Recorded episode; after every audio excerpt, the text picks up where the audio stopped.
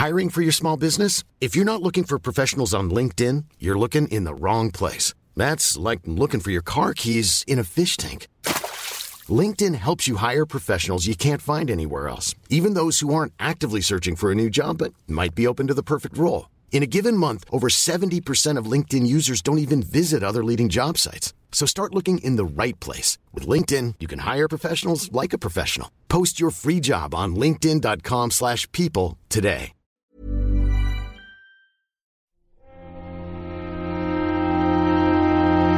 Muy buenas a todos y bienvenidos a El Nexo, una serie de pequeñas reflexiones sobre la actualidad del videojuego. Quizá algunos de vosotros estéis un poco sorprendidos por el título de este nuevo episodio porque a lo mejor estabais esperando una crítica de The Stranding. Y la verdad es que eso tendría cierto sentido, ¿no? Porque al fin y al cabo incluso os pedí un poco de tiempo para volver al programa, para volver al podcast y ese tiempo era mm, la dedicación que le tenía que dar al, a la crítica sobre el último juego de Hideo Kojima. Pero aquí en el Nexo la verdad es que intento, y creo que muchos de vosotros ya lo sabréis, hacer las cosas de otra manera. Eh, no se trata tanto de seguir embargos, que yo entiendo perfectamente que son necesarios y por ello mismo eh, en la revista tenéis todo el análisis, un extenso análisis y también videoanálisis para aquellos de vosotros que todavía estéis un poco en dudas sobre si vais a comprar este videojuego o no.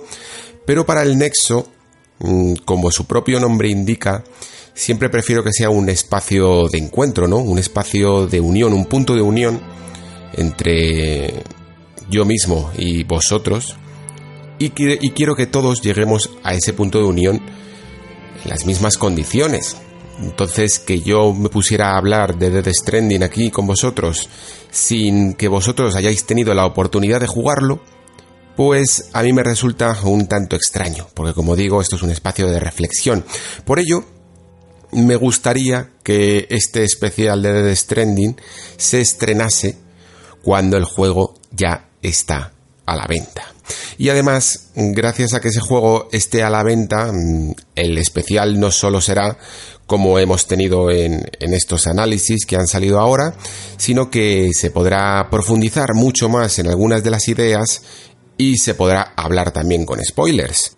Para un juego como Death Stranding, la verdad es que lo veo incluso necesario. Es decir, eh, tener tanto una parte sin spoilers como tener otra en la que se pueda hablar y, con profundidad de todas aquellas cosas que nos tenemos que cortar un poco en términos de embargo, porque esto, como digo, es una reflexión, no es una recomendación de compra.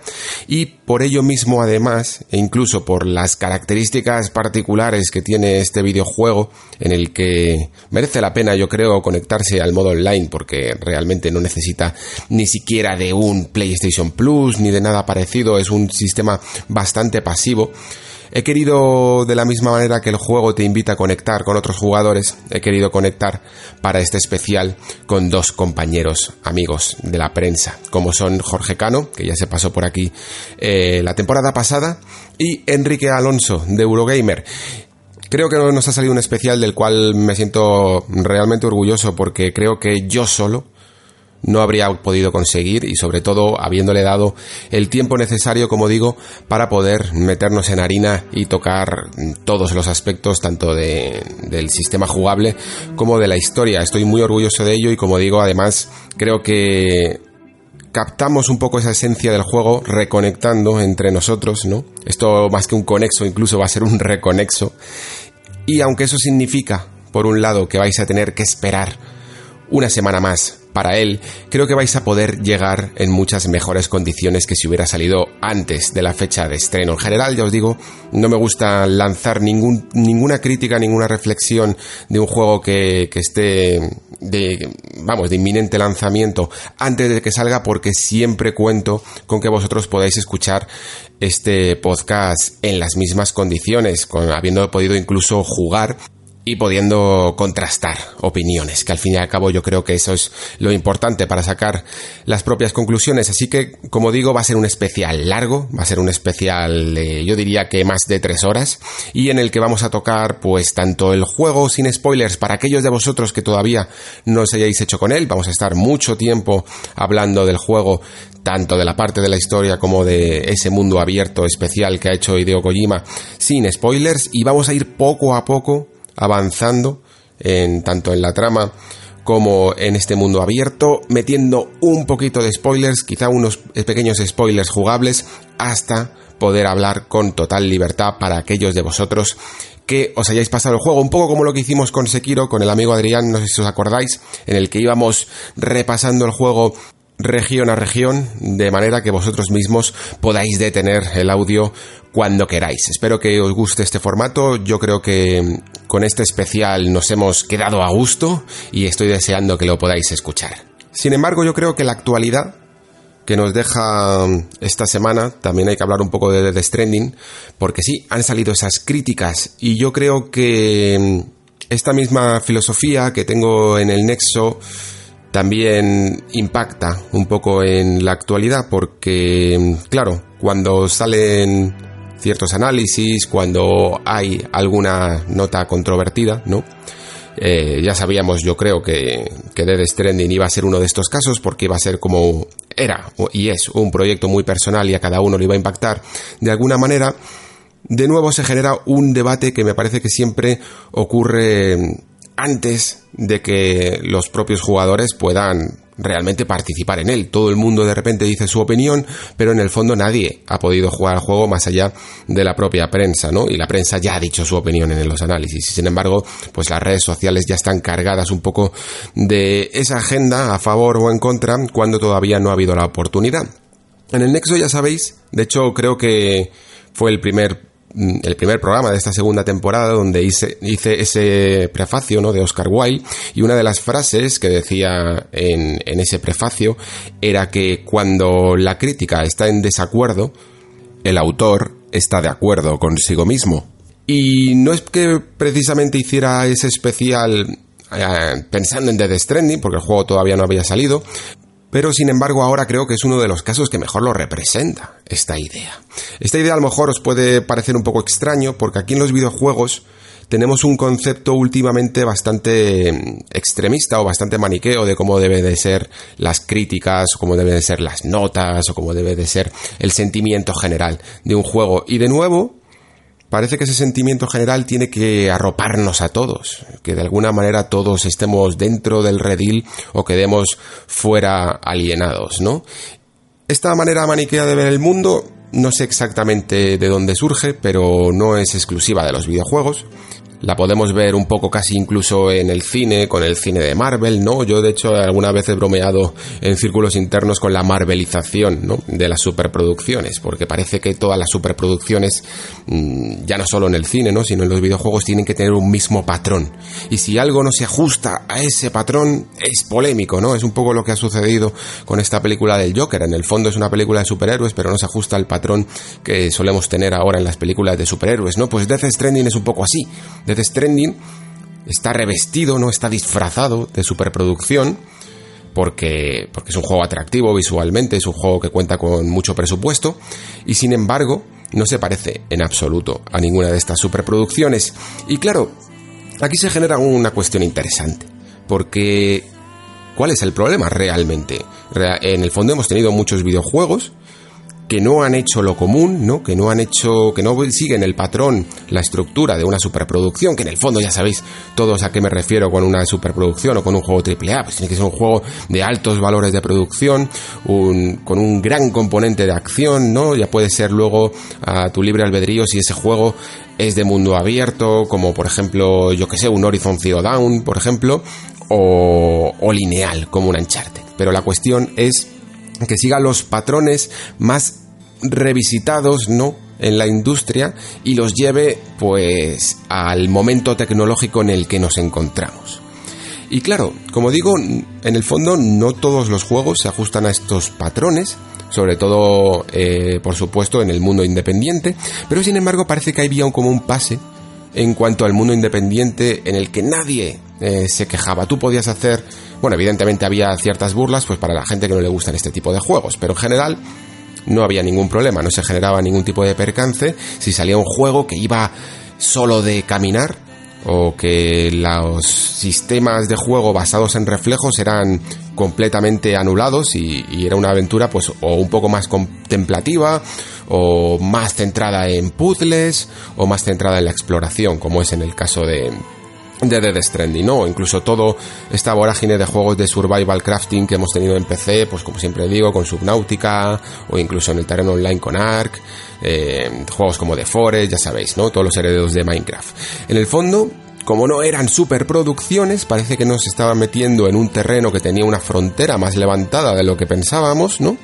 Y a nadie mm, de alguna manera molestaba. Pero en el momento en el que un solo juego mete un poco la puntita del pie, ¿no? En el terreno de las superproducciones para no hacer exactamente lo mismo, ya se lía. Y eso es una de las cosas que yo creo que más ha desvelado implícitamente de nuestra industria de destrending. Creo que se está descubriendo que dentro de ese conservadurismo que de alguna manera ya hemos señalado aquí en el nexo que hay en nuestra industria, algunos en el fondo ni siquiera tienen ningún problema en admitirlo. Es decir, ¿a quién hace realmente daño que salga un juego de Death? Realmente a nadie. Lo que puede hacer en todo caso es, de hecho, abrir este tipo de superproducciones que son más eh, llamativas, ¿no? Incluso que, que, apelan a más público que lo que puede ser un juego independiente, a nuevos gustos en el terreno del videojuego, ¿no? A gente que a lo mejor disfruta de otros juegos en los que no tienen como fin matar o cuyo fin directo no es una mecánica existente, sino que se está explorando, ¿no? Por eso creo, de hecho, que Death Stranding juega en otra liga, pero también creo que hay mucha gente que de alguna manera, más allá incluso de marcas, más allá incluso de si este juego es exclusivo de Sony o si fuera o hubiera sido un juego exclusivo de Microsoft, creo que hubiéramos encontrado eh, absolutamente el mismo caso. Porque mm, lo que este juego estaba atentando, ¿no? es contra la hegemonía de lo común, contra la hegemonía de lo corriente y de lo ya explorado. Como si este juego triunfase eso significaría que pudiera romper un poco o tambalear los pilares del videojuego corriente, del videojuego tradicional, cuando en absoluto ocurre eso. Simplemente enriquece nuestro medio. Creo que de alguna manera hay ciertas personas que se sienten un tanto atacadas con este tipo de juegos, que se sienten que, que esto está cambiando las cosas, y luego también creo que hay gente que sencillamente, y está en todo su derecho, pues no tiene por qué gustarle este tipo de experiencias porque, bueno, pues porque le gustan los juegos que, como decía antes, tienen sus sistemas basados en reflejos. Sencillamente, lo que la gente llama diversión, yo me he divertido con Dead Stranding, no me parece del todo preciso, porque cada uno puede encontrar diversión en una cosa muy calmada, eh, con un ritmo un poco más tranquilo, y otro lo puede encontrar en un ritmo mucho más frenético. La cuestión yo creo que es más eso, que los videojuegos siempre han generado un desafío, ¿no? Un desafío de, de impulsos y de reflejo al jugador, y este juego no lo tiene del todo. Sí que evidentemente, como habréis eh, visto en los análisis, hay algunos momentos de acción, hay algunos momentos de, sigilo, de tener un poco cuidado, un poco de gestión también, pero en el fondo es un juego más relajado que, que la media, no es un juego de acción. Esto de hecho es algo que nunca me gustó desde la primera vez que alguna vez el propio Kojima lo catalogó como un juego de acción, cuando ya creo que se veía claramente que no lo era. Me gusta, por tanto, que haya triples A, que se le pueda atribuir la, categoría de triple A a juegos que, que no son de acción, que no tienen mecánicas de acción ni basadas en reflejos metidas en su fuero interno. Y como decía, pues es perfectamente lícito que si, por ejemplo, a ti no te gustan este tipo de juegos, no te vaya a convencer de The Stranding. Es perfectamente lícito. Yo con el tiempo y para aquellos que no os interese, mm, a lo mejor con un precio un tanto más, mucho más rebajado de estos momentos cuando los juegos ya prácticamente los regalan, sí que os recomendaría que le echarais un vistazo, sencillamente porque creo que es un buen juego para probar un poco o para incluso definir mejor todavía qué, qué tipo de jugador eres qué tipo de gustos tienes, porque yo entiendo perfectamente, a mí, vamos, para ello preferiría siempre recomendar un juego de estrategia o un juego de, como estos de survival eh, crafting con los que tanto doy el coñazo como Subnautica, pero entiendo que son experiencias mucho más duras y de alguna manera meter esa patita en el terreno de triple A ayuda, yo creo que puede ayudar a que muchos jugadores que están acostumbrados a que siempre eh, se ofrezca un contenido de estos valores de producción centrados un tanto más en la acción, puedan descubrir otras fórmulas, ¿no? Esto no es único ni exclusivo de The Stranding, creo que también ha podido pasar, por ejemplo, con, pues no sé, con juegos como Detroit o con juegos como The Last Guardian, y creo que está bien que de alguna manera se siga, se siga consiguiendo pues reunir la confianza, ¿no? Para que salgan estas, estas obras. No voy a... Sé que estoy intentando ser positivo, eh, me estoy forzando a ello, porque la verdad es que estos días he visto un poco también la, la cara más amarga, ¿no? De, de, este tipo de recepciones y de cuando sale un juego tan controvertido como este, que suele ser pues en general mucha gente que, que tiene que llevar esa, esa pasión, bueno, sí, esa pasión podríamos llamarlo, pero más bien es esa negatividad o ese, esa agenda, ¿no? Contra, contra un juego que no le gusta, pues a todo tipo de terrenos. Desde que, hasta el punto básicamente de tener que generalizar siempre las opiniones. Es decir, si a mí no me gusta, pues tengo que demostrar que todo el mundo no le gusta este juego, que está equivocado. Eh, y luego, sobre todo, por supuesto, otro de los temas que también ha sido bastante recurrentes en este nexo y yo ya os he dicho muchas veces que no creo en ello, que es el tema de las notas, ¿no? El tema de las notas al final, pues creo que mucha gente se ha descubierto en el camino mmm, haciendo, vamos, eh, malabarismos aritméticos, podríamos decir, para demostrar que este juego está por debajo de otros o, está o que ha sido un fracaso y lo que no nos damos cuenta cuando hacemos este tipo de comparaciones, ¿no? Es que le estamos dando un poder que no se merece a una web llamada Metacritic que está en el fondo creada por una sola persona. Mm, siempre he pensado que las notas pueden llegar a tener sentido y yo, pues evidentemente en, grupos internos y tal, mmm, siempre muchas veces cuando te pregunta alguien, oye, ¿qué te parece este juego? Eh, le puedes decir, pues mira, yo de siete y medio, ¿sabes? Creo que, es, que tienen de alguna manera valor cuando solo es una persona la que lo mide y lo que quieres es saber un poco cuál es eh, el gusto de, ese juego para una persona en concreto cuando conoces a esa persona en concreto. Es decir, si vosotros, por ejemplo, me conocierais bien, sabré, sabéis un poco de qué pie cogeo, eh, los gustos que tengo, podríais hacer una... Pues yo podría hacer un diagrama de notas para que entendierais un poco más lo que me ha gustado un juego o no. Pero cuando son revistas en el fondo, cuando que revistas que además tienen muchos redactores y luego además el Metacritic, ¿no? Que es cuando ya esas revistas encima forman parte de un cómputo global, de una media ponderada según la relevancia del medio para dar una nota muy específica, me parece que pierden absolutamente todo el sentido. Es directamente, pues, comparar peras con manzanas.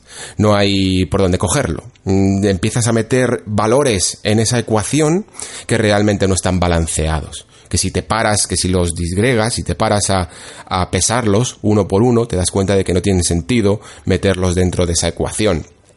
Por ello mismo, yo aquí en el Nexo por lo menos siempre huyo de notas. Evidentemente para el análisis de The Stranding he tenido que ponerlo porque la línea editorial de mi medio así lo exige y no tengo ningún problema en hacerlo. Siempre va a ser eh, basado en mi juicio personal. Pero siempre me quedará un poco la mm, herida de ver a la gente utilizar estos sistemas métricos como pruebas, como evidencias, como si eso demostrara absolutamente nada.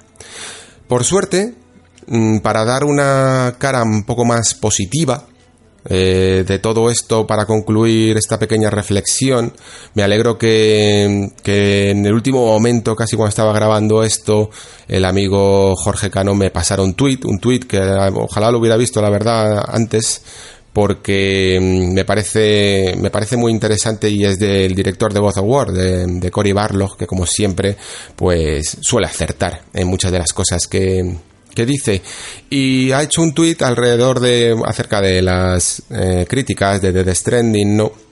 diciendo lo siguiente la, gran discusión que está ocurriendo hoy eh, me tiene reflexionando sobre el impacto que Dead Stranding tendrá en todos los futuros creadores, alentándolos a desviarse del camino y seguir una visión exclusivamente suya. Esto me hace sentirme orgulloso de ser creador y esperanzado del futuro de esta industria. Como veis, creo que este debía de, haber sido realmente el debate, la cuestión que ponía encima de la mesa eh, el juego de Hideo Kojima, ¿no? La necesidad o, la posibilidad de seguir otras vías en, en la industria del AAA, evidentemente, porque no puedo meter aquí toda la industria independiente que por supuesto siempre va a defender este movimiento creativo ¿no? y, y original creo que, es necesario también que el gran público se vea, se vea impactado por obras mucho más personales, menos genéricas que las que nos puede dar eh, la industria del AAA. Por ello creo que lo que dice Cory Barlog, espero que al menos internamente en la industria se cumpla. Si bien algunos jugadores vayan a seguir emperrados en que si no les gusta un juego, pues no les va a gustar nunca y que siempre quieren lo mismo de siempre, y oye, como digo, es perfectamente lícito. Creo que al menos mm, eh, algunas compañías y algunos creadores entenderán y verán una prueba ineludible de que se puede, de que se pueden hacer otras cosas en este medio y de que al final todo parte del debate de siempre, de esa visión de autor, ¿no? En contraste con la visión más comercial de intentar agradar a todo el mundo.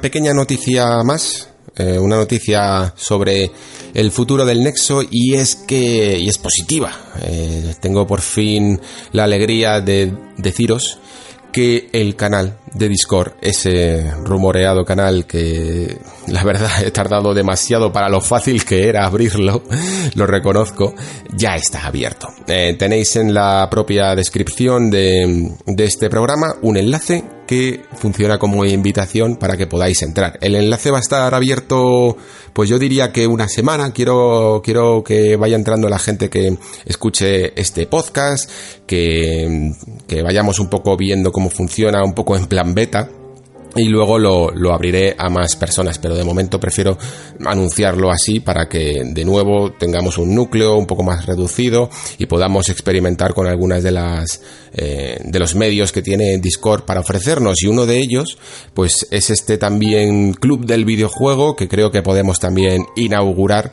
para el próximo mes, eh, para desde que abramos este Discord hasta el próximo mes. Me gustaría empezar de hecho con un juego un juego pequeño un juego cortito, un juego que sea de fácil acceso para los que ya lo tengan o para los que se quieran hacer con él. Y dado que incluso la Epic Game Store, que ya sabéis que ahora mismo está regalando prácticamente un mm, juego cada semana o dos juegos cada semana, eh, tiene eh, por motivo de Halloween este Soma en su catálogo gratuito, pues me gustaría que, lo, inauguráramos este club del videojuego con un juego como Soma que además me parece que da, va a dar para mucho debate. Creo que además en PlayStation Store y en Xbox eh, también está de oferta, vamos, a un precio muy muy muy reducido. No creo que para los que de verdad queráis participar os cueste muchísimo haceros con él.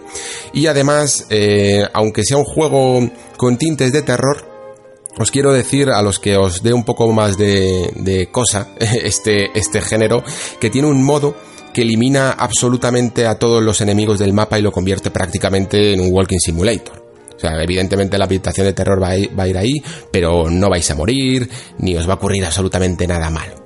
Y de hecho, de, de este mismo modo, también podremos hablar en el debate que tengamos en este, en este canal propio.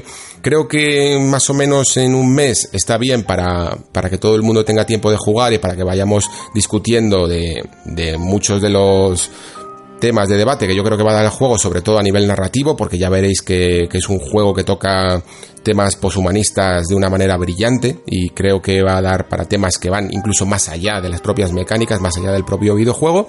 Creo que nos va a gustar mucho el ejercicio de teorizar como locos sobre muchos de, sobre su desenlace y sobre las cosas que ocurren en el juego, cómo la tomamos cada uno y en los resultados de este experimento yo creo que incluso los podremos eh, poner en alguna sección del podcast en el futuro.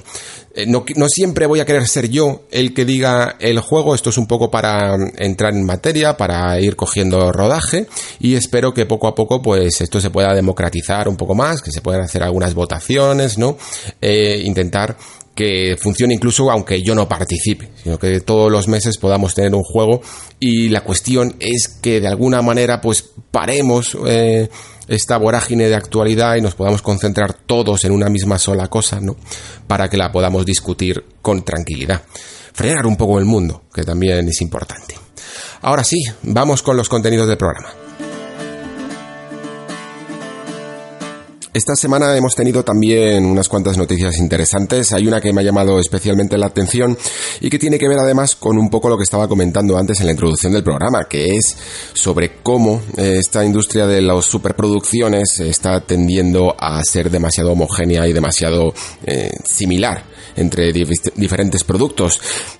Al respecto, ha venido Ubisoft a decir que va a hacer un cambio en su política de lanzamientos, no solo retrasando los últimos juegos que iba a lanzar, que son este Gods and Monsters, que es una nueva licencia, así como el último Watch Dogs Legion y el próximo eh, Rainbow Six Quarantine, no solo es un retraso producido por una necesidad de ajustar tiempos, sino por una necesidad de ajustar la propia calidad de los productos. Y esto viene por los, por los malos resultados que ha tenido la compañía con algunos de sus últimos lanzamientos, en especial con ese último Ghost Recon Breakpoint y también, además, con unos resultados que no han sido tan halagüeños a la hora de lanzar ese de Division 2, ¿no? Esto es algo que en el fondo deberíamos de haber visto venir porque yo creo que la política de Ubisoft ha sido bastante vaga a lo largo de toda la generación. Han lanzado juegos que reciclaban, yo creo, demasiadas de las mecánicas que proponían, hasta el punto de que el mismo aguilucho que veías en un juego como Assassin's Creed, ¿no?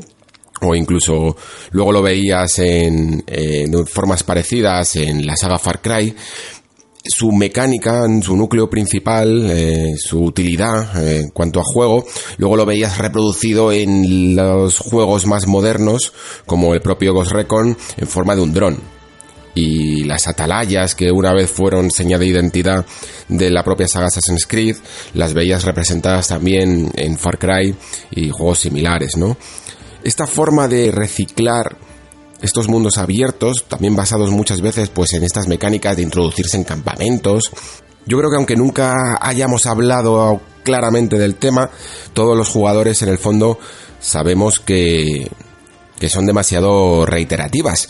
Y creo que Ubisoft mm, le daba un poco igual, ¿no? Pero una vez que eso se reproduce en las propias ventas de los videojuegos, ha tenido que cambiar el, la forma de, enfocar los próximos títulos que va a lanzar al mercado. A mí especialmente, la verdad, me parecía curioso cuando ocurrió, no sé si os acordáis, todo este especie de opa hostil que parecía que le estaba haciendo Vivendi a la compañía francesa, eh, intentando mm, quedarse con la mayoría de las acciones, ¿no? Para, para dominar mediante, mediante esta fórmula financiera la compañía de Ubisoft. Y la forma en la que tenía Ubisoft de responder era excusándose en la pérdida de creatividad que podría ocurrir si, se dejaba que, que, Vivendi adquiriera más de la mitad de, de, las acciones de la compañía, ¿no? Excusándose en que ellos tenían una forma muy libre y muy creativa de hacer sus juegos.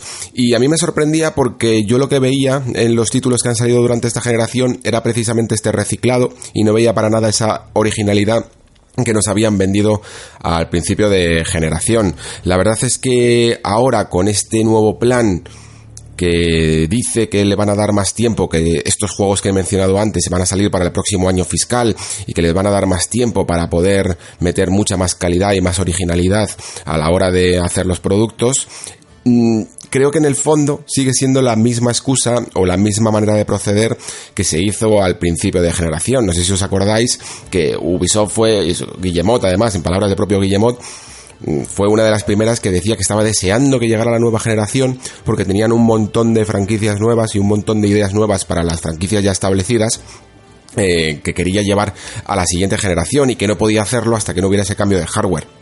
Creo que en el fondo, todo lo que está ocurriendo con este nuevo Gods and Monsters, con, con, este nuevo Rainbow Six y con ese retraso de Watch Dogs Legion y por supuesto también eh, ese Beyond Good and Evil 2 que van a salir, obedece más a ese cambio generacional, a ese nuevo momento en el que las compañías cogen un respiro e intentan probar cosas nuevas por ese cambio generacional en el que parece que de alguna manera ellos tienen atribuido a un a que les permiten hacer juegos un poco más creativos, como si realmente eso influyera. Yo creo que en cualquier momento de la generación es bueno para poder hacer nuevas, nuevas franquicias y, y, darle una vuelta de tuerca a las que ya tienes establecidas, pero ellos lo ven así. Y me parece la misma cantinela, la verdad, que ya escuché la otra vez y que dio como resultado, en el fondo, solo dos nuevas IPs, que fueron The Division y Watch Dogs. Ninguna de las dos precisamente especialmente original, vaya. Así que aunque, como decía Jason Schreier em, en su. que al parecer ha oído de parte de algunos de los desarrolladores de Ubisoft, que ahora la compañía está, mm, digamos, siendo más exigente a la hora de que cada vez que se le propone una nueva idea para una nueva franquicia o para una nueva continuación, está siendo más exigente creativamente, creo que es algo que obedece más a ese plan de establecer los títulos que van a definir la nueva generación y realmente no veo nada en esta compañía que me diga que van a cambiar mucho el, el modelo o van a, se van a convertir en una compañía ultra creativa de repente. Creo que sí, que veremos algunos retazos de esa creatividad, pero después que una vez el modelo esté establecido para la siguiente generación, es muy probable que vuelva a caer en replicarlo una y otra vez. Esta generación lo hemos visto demasiado, yo creo, también porque una de las cosas que hemos discutido muchas veces en el Nexo, ¿no? Que es este, esa, esa manera de camuflar los contenidos descargables en juegos mm, independientes, ¿no? Como pueden llegar a ser, por ejemplo, ese Far Cry Primal y Far Cry New Dawn, pues han hecho que parezca incluso que ha habido más entregas de ciertas franquicias que las que tenían que haber habido realmente, ¿no? Cuando a lo mejor podíamos tener yo que sé, tres Assassin's Creed por año o dos Far Cry por, por generación, quiero decir, eh, hemos tenido una barbaridad, una barbaridad de ellos. Y eso al final yo creo que se resiente y se quema y la verdad que no he visto de momento ninguna prueba en la compañía francesa que me haga pensar lo contrario. Yo no sé muy bien si es por el cambio de generación o si bien es por los tiempos que corren, pero de alguna manera vemos que las compañías están tomando buena nota del feedback recibido de, los jugadores o, al menos los jugadores están llegando a votar más que nunca con su cartera y a señalar más los problemas de, de algunas empresas, ¿no? Y yo creo que esto es algo que llevamos viendo desde el nacimiento de este nexo con compañías como Bethesda y como Blizzard, Activision Blizzard, y ahora que ha sido la BlizzCon, creo que se ha demostrado bastante con algunas de las medidas o de las políticas menos populares que ha tenido eh, la americana, ¿no? En el caso de Activision Blizzard ahora con esta BlizzCon, una de las noticias más impactantes, más allá de los dos juegos anunciados, que por supuesto siempre tendrán más protagonismo, pero también ha sido esa disculpa de Jay Allen Brack a la hora de, bueno, pues de tener que agachar la cabeza y pedir disculpas sobre las últimas polémicas que ha habido con ese famoso torneo de Hearthstone en el que tanto dos casters como uno de los jugadores pidieron la libertad de Hong Kong con respecto a China, llevando incluso una serie de máscaras, ¿no? Eh, durante, durante una entrevista postpartido de, de este torneo de Asia Pacífico de Hearthstone, ¿no? De las ligas Grandmaster. Y lo que ocurrió es que, bueno, pues salió Jay Allen Brack eh, al panel, ¿no? Al panel de, introducción de la BlizzCon. Yo creo que incluso ya con la intención, antes de que ocurriera todo esto del torneo de Hearthstone, de pedir disculpas de, de porque tenía muchos asuntos pendientes e incluso desde la anterior BlizzCon 2018 con aquel anuncio de Diablo Immortal que no sentó nada bien a los jugadores y sobre todo a los presentes en la feria que dejó pospuesto el anuncio de Diablo 4 que hemos tenido ahora y yo incluso eh, creo que si no hubiera ocurrido toda esta polémica de Hearthstone habrían salido a pedir perdón por ello, pero se le acumulaban las polémicas Activision Blizzard y creo que han decidido priorizar incluso este asunto que, que ha sido mucho más controvertido, incluso más yo diría que el de Diablo Immortal, porque aunque el de Diablo Immortal tuviera más que ver con los propios videojuegos y con la propia dirección de hacia dónde se dirigía eh, como filosofía de compañía Activision Blizzard, creo que estos asuntos polémicos al final eh, son más generalistas, ¿no? Incluso hasta el nivel de que muchos políticos americanos se han metido en esta guerra en el que señalan quizá ciertos intereses por parte de Activision Blizzard de no enfrentarse al mercado chino y por ello haber castigado severamente a este jugador y a estos casters. Sin embargo, la disculpa, aunque ha sido literal, porque ya sabéis que muchas veces se acostumbra a pedir disculpas sin decir ni siquiera las palabras disculpas o lo siento, esta vez sí que ha sido así, se ha dicho que, que se han fallado un poco en, en esa filosofía que tiene Blizzard de, de esos altos estándares que tienen de ser una compañía abierta, multicultural y con una serie de libertades de expresión eh, en todos sus juegos. Pero claro, ocurre una cosa, que mientras que pedían disculpas sobre lo acontecido y diciendo que no habían hecho lo correcto, a la vez mm, no han cambiado ninguna de las amonestaciones que ha habido a estos casters y a este jugador es decir, no han revertido el castigo. Una entrevista posterior de PC Gamer ha conseguido, además de hablar con el propio caster que ha asegurado esto, ¿no? Que, no ha habido ningún cambio en su amonestación, ha conseguido hablar con el propio Jay Allen Brack, eh, a través de una conversación telefónica y le ha preguntado precisamente por ello, ¿no? ¿A qué se refería exactamente en esas disculpas? Si en el fondo mm, ni siquiera estaba mencionando el problema, ¿no? El problema que había habido con, con la petición de independencia del país de Hong Kong, ni siquiera lo había dicho en su declaración, había sido un poco ambiguo en ellas y por supuesto, no había cambiado la sentencia, ¿no? La amonestación a estos jugadores, a este, a este jugador y a estos casters. Y según palabras de Jay Allen Brack, al parecer, a lo que se refería en este cambio, en esta forma de hacer ahora las cosas bien, al que se refería en su discurso, es que ellos aceptan la diversidad de expresión, eh, la libertad de expresión, pero siempre en un contexto de redes sociales y alrededor de sus juegos, pero no en cuanto a las retransmisiones de campeonatos y de eventos oficiales que vayan a ocurrir en sus los futuros campeonatos y eventos que haya alrededor de sus juegos. Es decir, que en el fondo no ha cambiado nada. Es decir, nunca vas a poder decir en plena emisión oficial de un torneo de Hearthstone, de Overwatch o de lo que sea, eh, pedir libertad para tu país.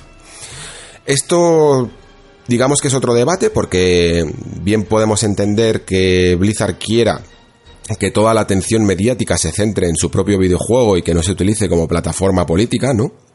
Y lo podemos entender, pero creo que en ningún momento nadie se había quejado de que no se pudiera utilizar eh, plataformas sociales e incluso de miembros de la compañía como community managers o relaciones públicas para eh, bueno pues para hablar sobre ciertos eventos políticos mundiales no creo que hubiera habido ninguna controversia a ello y de alguna manera convierte esta disculpa en una especie de estratagema o táctica política muy medida pero que no cambia nada. Es el típico discurso político que te pueden decir para no decir absolutamente nada.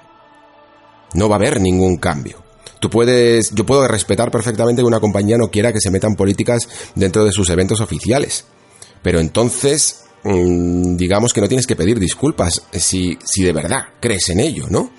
Eh, no está cambiando absolutamente nada de lo que ya hacía o de las reglas que tenían establecidas. Jay Allen Brack dice que sí.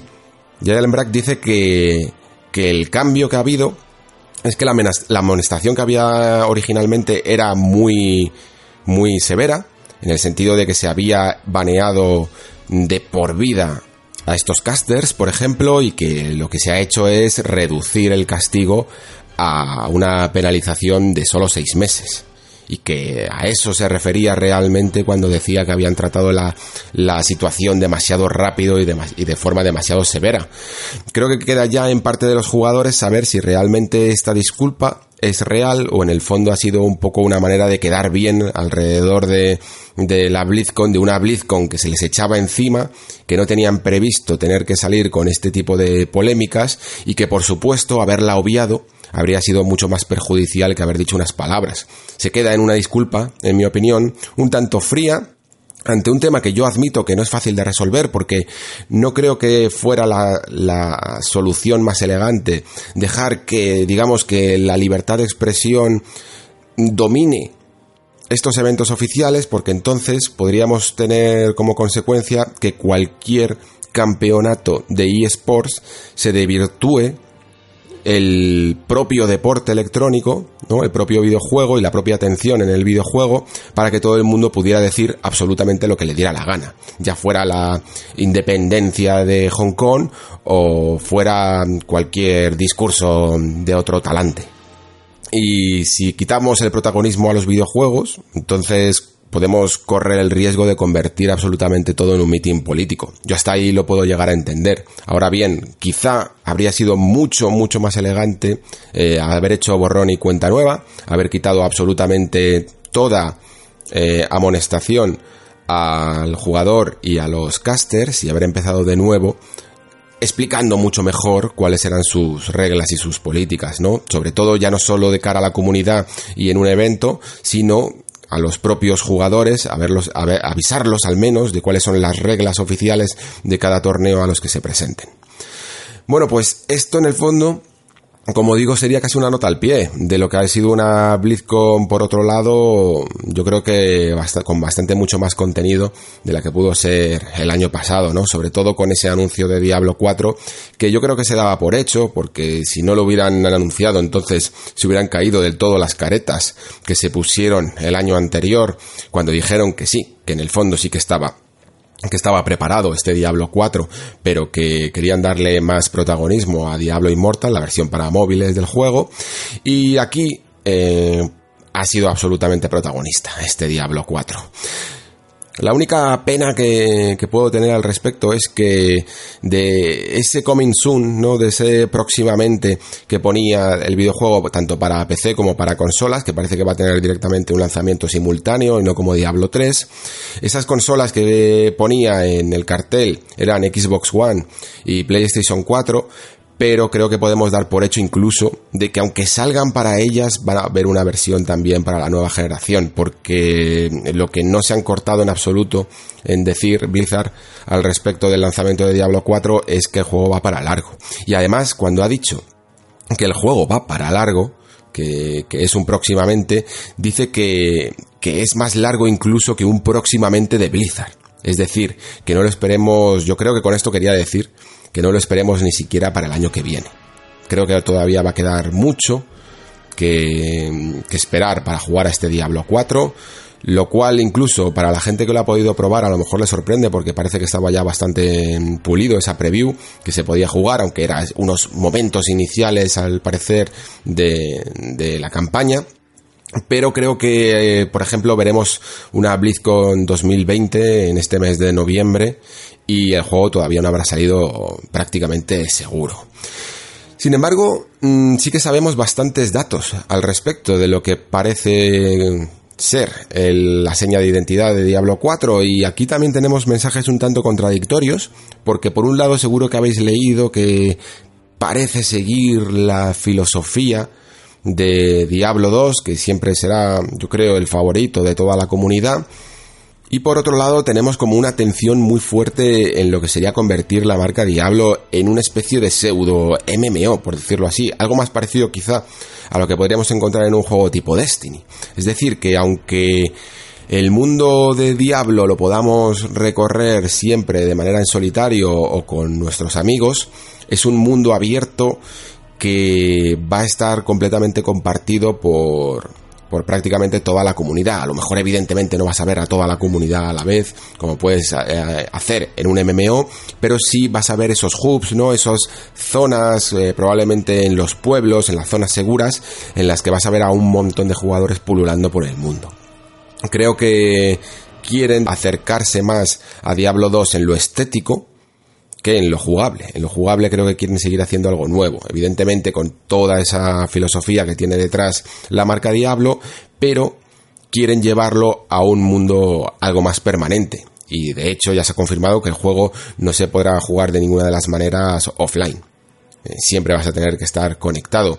Se ha querido matizar, evidentemente, cómo funciona este mundo online, para que nadie se preocupe de que si quiere ser un lobo solitario, quiere jugar absolutamente la campaña él solo o con los amigos, lo va a poder hacer pero digamos que va a ser más difícil de evitar que veas jugadores pululando por todo el mundo. Dicen que lo van a hacer de una manera más orgánica y, además coherente. Si hay una zona que evidentemente parece muy peligrosa y que está casi despoblada por contextos narrativos, pues no vas a ver a un montón de jugadores por ahí. Eh, van a aparecer muchos menos que en pueblos donde realmente digamos que la civilización sigue su curso, ¿no? Mm, además, siempre vas a poder elegir, aunque veas en la zonas más abiertas a jugadores, eh, no ver a nadie durante las mazmorras y poder adentrarte solo o, junto a tu grupo que hayas seleccionado en, tu party, ¿no? Y además también han querido matizar que lo que tenga que ver con áreas relevantes a la campaña, ¿no? Eh, siempre van a ser privadas para ti o para tu equipo la primera vez que entres.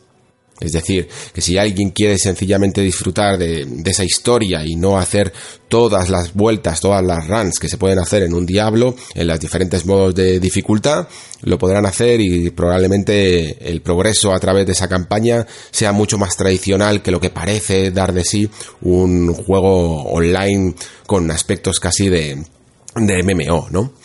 Eh, creo que son buenas noticias para aquellos jugadores que, como digo, no estén tan centrados en, o que no les interese tanto el, mundo online o incluso el PvP, del que todavía no se han dado más detalles específicos, sobre todo porque yo creo que es un juego muy atractivo para todo el mundo, no solo para la fanbase de Diablo. Creo que es un juego que, que, podría llegar a ser lo que podríamos haber esperado de Diablo 3, ¿no? Diablo 3 yo creo que sigo creyendo que es un buen juego y sobre todo en los últimos compases con las actualizaciones se convirtió en un juego muy completo pero a mí, por ejemplo, había una cosa que a lo mejor para vosotros pensáis que es un pequeño detalle, pero que a mí me sacaba. Yo creo que Diablo es uno de los juegos más ambientales que hay de todo Blizzard. creo que es un juego que tiene una ambientación increíblemente conseguida.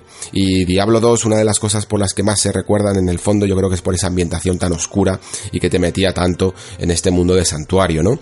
Y Diablo 3, creo que a través de pequeñas decisiones como saturar algunos colores, eh, meter demasiado HUD de por medio durante, durante los combates, resaltar a los enemigos con esos bordes tan pronunciados, crear efectos de ataques y de áreas tan, tan saturados también de color. Incluso la versión de consola tenía, cada jugador tenía una base muy, muy coloreada que pusiera jugador 1, jugador 2, para que, digamos, que no se perdieran, que yo tengo que entender, o sea, yo entiendo que hay que de alguna manera remarcar, resaltar a los jugadores en un juego de vista isométrica porque se pueden confundir un poco con el escenario, pero yo creo que tanta interfaz y tanto efecto colateral hacía que se perdiera un poco la esencia, ¿no? La inmersión en un mundo en un mundo tan oscuro y solo hace falta ver algunos, algunas escenas del gameplay que se ha podido ver en el tráiler para darte cuenta de que yo creo que la dirección ahora mismo es más para intentar generar de nuevo esa inmersión e incluso cada vez que hay un efecto un poco más mm, mágico, ¿no? Como los rayos de, la hechicera o, algunos efectos de área o alguna forma de, de clicar en un enemigo en concreto, la manera de resaltarlo es mucho más sutil y creo que queda muchísimo mejor integrada, ¿no? En, en lo que es eh, el propio mundo. Hay cosas interesantes que se han comentado ya, como que va a haber cinco regiones, que va a haber incluso un ciclo día-noche, que va a haber climatología dinámica, eh, va a haber monturas para que puedas recorrer grandes distancias, es decir, yo creo que las partes hasta que te metes en una mazmorra eh, van a ser mucho más grandes de lo que podíamos ver en Diablo 3, principalmente porque además tendrán que albergar seguramente a más jugadores y por tanto pues eh, se van a requerir estas monturas para poder recorrer estas distancias. Además, eh, me gusta mucho la forma en la que se ha construido este mundo más exterior, más allá de las propias mazmorras, que sí que podíamos ver en Diablo, en Diablo 3, por ejemplo, que sí que tenían diferentes niveles, ¿no? De profundidad o de alturas. Aquí también parece que lo vemos en, en la propia superficie. Hemos visto cómo subían escaleras, cómo atravesaban eh, algunos acantilados, ¿no? O, zonas por las que por lo general no se podían pasar. Parece mucho más orgánico y parece un mundo un tanto más realista dentro de, las, de lo siniestro, ¿no? Que es el mundo de Diablo. Me ha gustado mucho este apartado artístico. A mí es que de verdad creo que entra por los ojos. Es increíblemente bonito de ver cada uno de, de, los lugares, tanto los más oscuros como los más eh, claros. Y luego también hay una cosa que me ha llamado la atención y es que aparte de esa cinemática clásica de introducción hecha por ordenador que hemos podido ver, eh, parece que hay otras escenas que van a estar realizadas con el motor del juego en vez de directamente pues apelar ¿no? a esos pequeñas eh, introducciones como si fuera de dibujo, ¿no? Que teníamos en Diablo 3.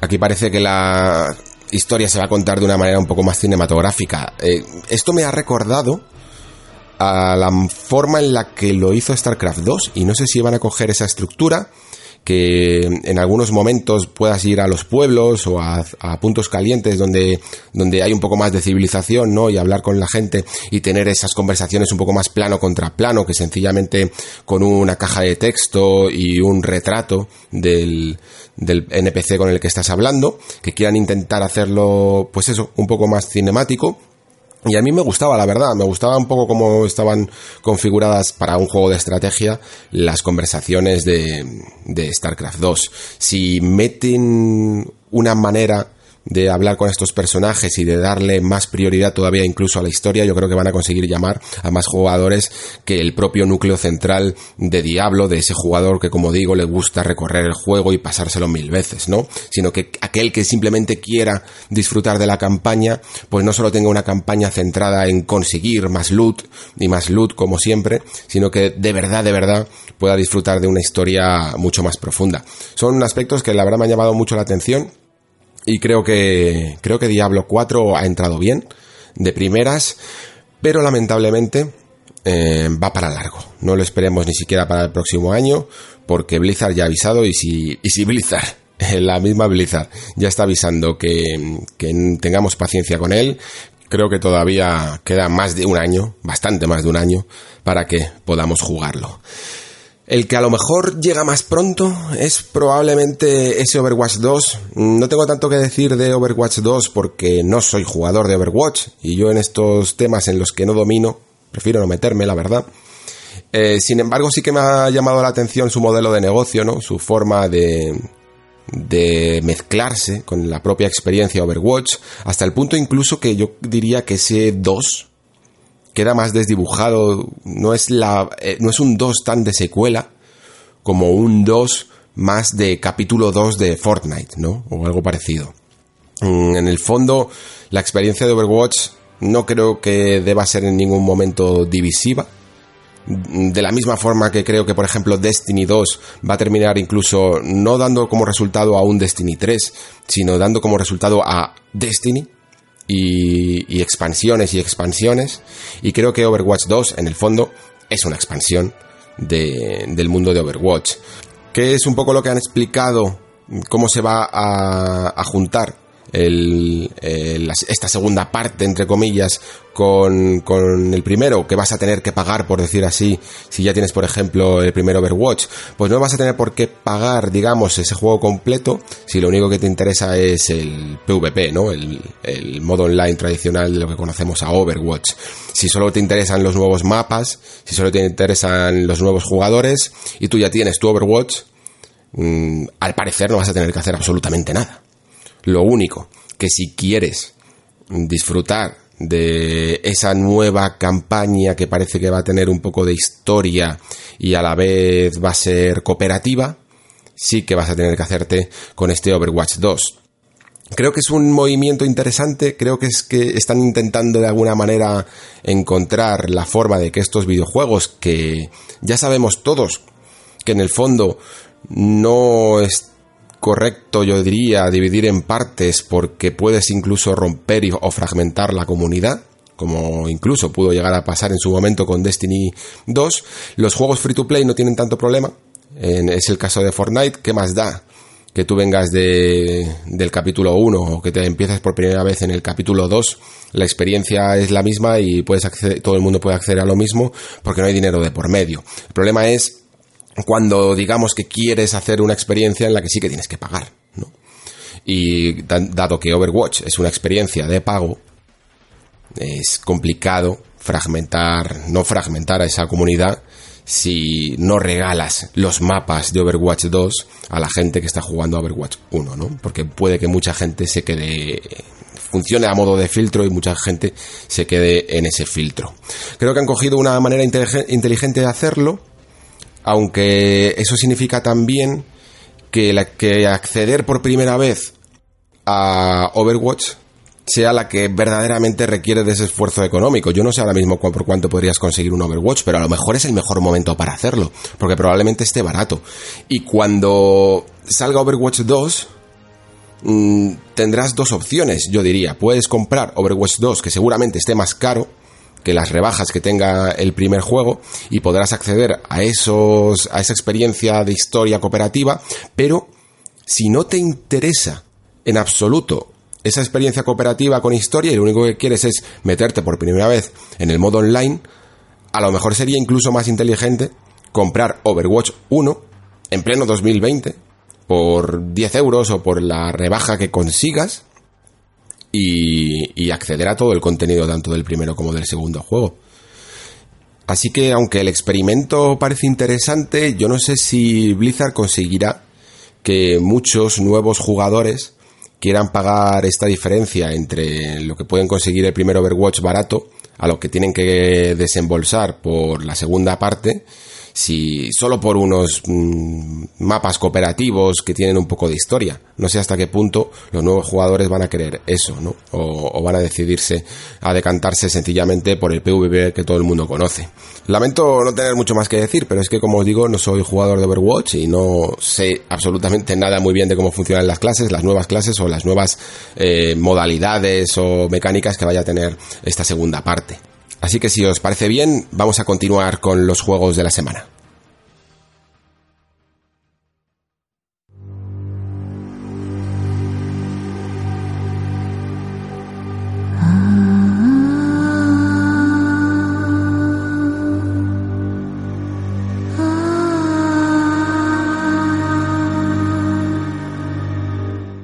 No tenía pensado, la verdad, volver a Nio, hablar de Nio, al menos de Nio 2 tan pronto, pero es que ha ocurrido algo, que es que ha salido la beta abierta, eh, va a durar 10 días desde el, el 1 de noviembre hasta el día 10, y es una porción del juego, una demostración eh, un poco a la antigua usanza de las que hacía en las betas Nio, mucho más grande de la que pudimos incluso probar en la Madrid Games Week, o que era una demostración heredada del Tokyo Game Show, mucho más cortita. Esta demostración es bastante más larga, es digamos dos porciones, dos niveles del juego. Ya sabéis los que hayáis jugado a Nioh, que teníamos esos niveles a seleccionar desde el mapa y digamos que esto es una dos de ellos al completo, ¿no? Todos sus enemigos, sus jefes finales o lo que haya por el camino. Esto ya nos dice, incluso porque se puede ver ese mapa desde el comienzo, que el juego, mm, la verdad, eh, es mucho más conservador incluso de lo que me temía Mm, a lo mejor algunos de vosotros no tenéis problemas. Yo, según iba viendo algunas cosillas, me parecía bien, en otras me parecía un poco mal. El tema del mapa y de la selección de niveles me parece bueno. Mm, un poco, me parece un poco que se le va a hacer, ¿no? Eh, evidentemente es un juego que sale con con poca distancia del, del, primero, pero como vamos a ver, hay tanto reciclaje que quiero ver exactamente en qué se han centrado en el estudio en ampliar, porque, bueno, sí, evidentemente todos los mapas van a ser nuevos, hay muchos movimientos, hay cosillas nuevas, pero vais a ver animaciones completamente, completamente iguales que las que había en el primer videojuego. No se han atrevido, quiero decir, ni siquiera a a cambiar el estilo de personajes, el estilo de movimientos, el, set de movimientos, vaya, de ataques. Y tampoco, como digo, ese mapa no se le ha querido dar un, un mundo eh, cohesionado, sino que se le ha dado esa serie de niveles estructurados aparte, ¿no? Y esto por no hablar, por ejemplo, del reciclado de enemigos, que quizá me parece uno de los aspectos más flagrantes, ¿no? Porque no es algo que suele ser común coger directamente enemigos, ya no solo modelados, sino todo el set de animaciones, todos los ataques de un juego anterior y ponerlo directamente en su continuación. Me parece una de las partes más vagas que he visto en esta beta abierta. ¿Cuáles son las, las, conclusiones? Pues un poco más pesimistas de lo que me pude llevar en, el, en esta demostración que pude jugar en la Madrid Games Week. Y ya no tanto por el reciclaje, sino porque me parece que algunas de las decisiones que se han tomado no son las que más me gustan en un juego tipo Souls. Y esto tiene que ver sobre todo con los compañeros. Hay un sistema, antes los que recordáis o los que hayáis jugado al primer Nio, había un sistema que te permitía pues hacer pequeñas batallas con, con una especie de tumbas que aparecían por ahí de algunos jugadores que habían muerto y tal y ahora eran una, especie de tumbas rojas o, unas espadas rojas que aparecían por el escenario, ahora también hay unas azules, y esas azules, a cambio de un coste que por lo menos en la demo sí que al menos era bastante alto, pues te permitía convocar aliados. Y había un montón de tumbas de estas azules por todo el escenario. Con lo cual, si en algún momento puedes llegar a atascarte, podrás utilizar un compañero. No tengo ningún problema con eso porque digamos que de alguna forma no tienes por qué utilizarlo si no quieres. Eh, pues sencillamente pasas de estas tumbas y el juego, mm, por lo menos en este aspecto, parece que está equilibrado para, para ello.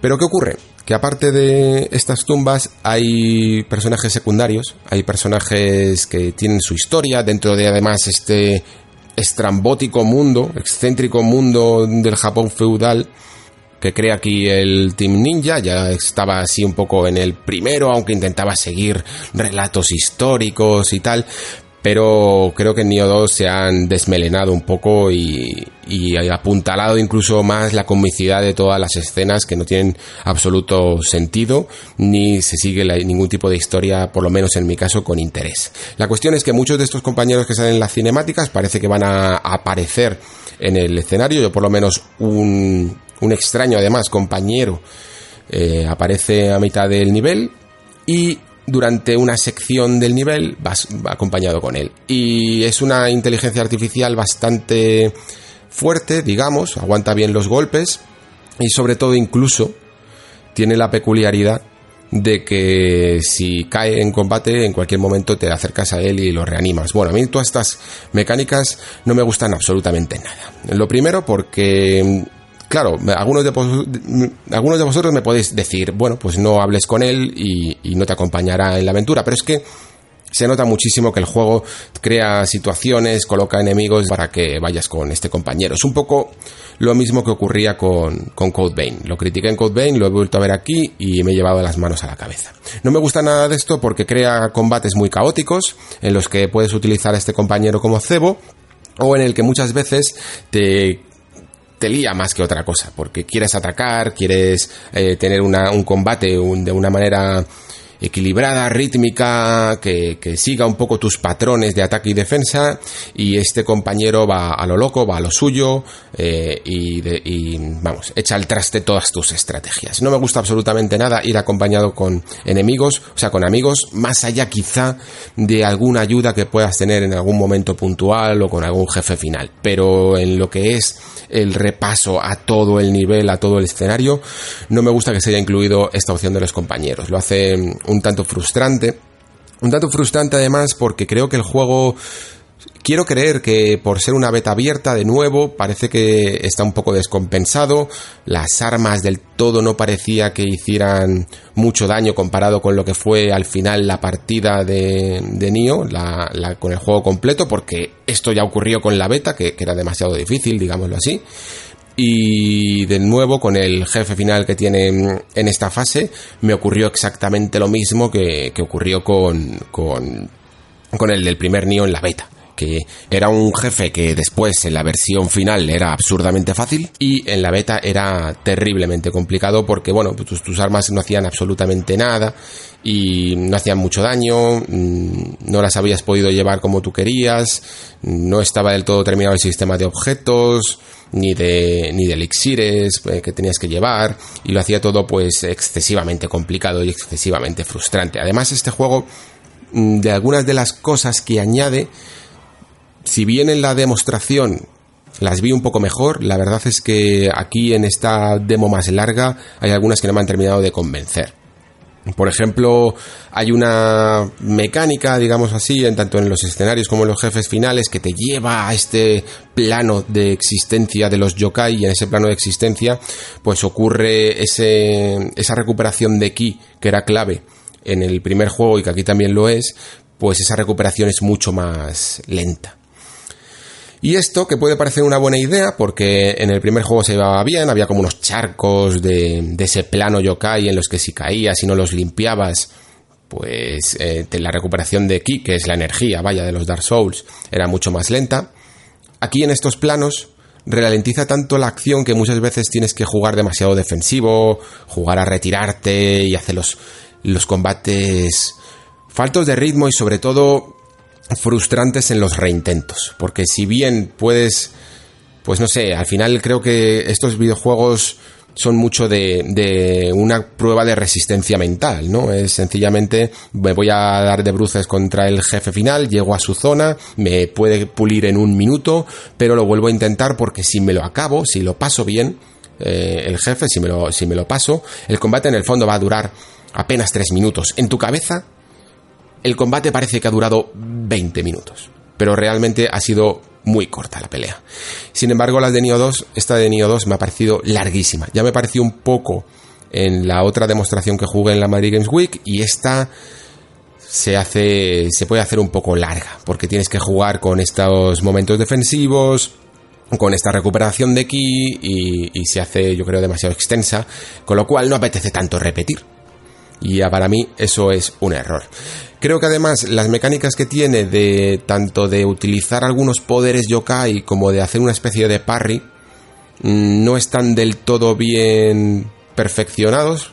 Creo que no son muy precisos. Te pueden dejar completamente vendidos tanto los ataques que haces como el, el, parry que, se parece un poco para que os hagáis una idea a ese modo focus que tenía Street Fighter 4 en el que cargabas un ataque y si en ese momento te daban eh, lo devolvías, ¿no? Pues esto funciona de alguna manera parecida, pero por alguna razón te pueden pillar por una esquinita o, o te pueden dejar completamente vendido y aunque estés en ese modo parry, te, llevas una leche de regalo.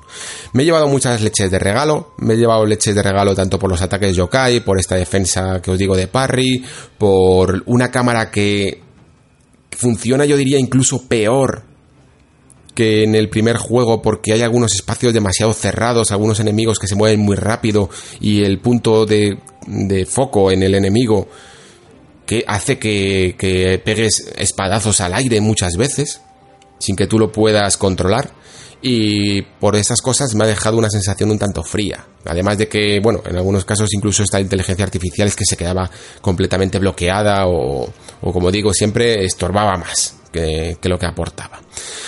Así que mm, eh, entro ahora en un modo mientras que iba bastante esperanzado con este juego, aunque fuera mucho reciclado y más de lo mismo, iba un tanto esperanzado, pero ahora voy con, con reservas al respecto. Por lo general, cuando un juego es más, suele ser mejor, pero a veces más también puede significar menos.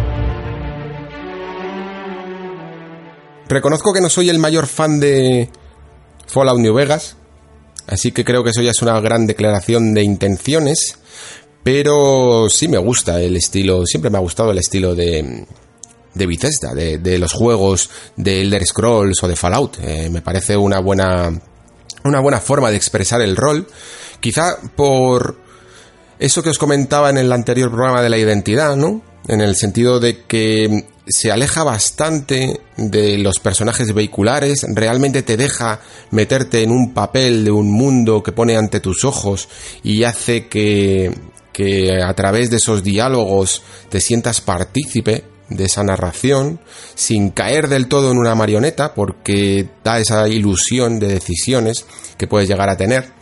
Y por tanto pues disfruto de estos juegos de Outer Worlds, eh, digamos que ha sido un juego que he disfrutado hasta que he dejado de hacerlo. Y ya os explicaré un poco por qué se ha dado esto. Porque lo primero que quiero decir es que en el fondo me gusta que existan estos juegos y creo que el ejemplo de Outer Worlds se parece bastante al que tuve la buena oportunidad de probar hace unos meses con un juego llamado Gridfall. No sé si lo conocéis. Eh, la verdad es que aquí, no sé si lo he mencionado alguna vez, es un juego de rol de Spiders, una compañía que además a mí yo la tenía atravesada porque había jugado unos cuantos juegos eh, de la compañía como Technomancer y Bound by Flame y no me habían convencido en absoluto. Me parecía, me parecía unos, ¿cómo llamarlos? Unos imitadores, básicamente, y con menos presupuesto. Entonces, eh, la verdad es que no, no, me veía atraído por sus mundos, que además estaban muy mal escritos y no sé, no, terminaban de, cautivarme.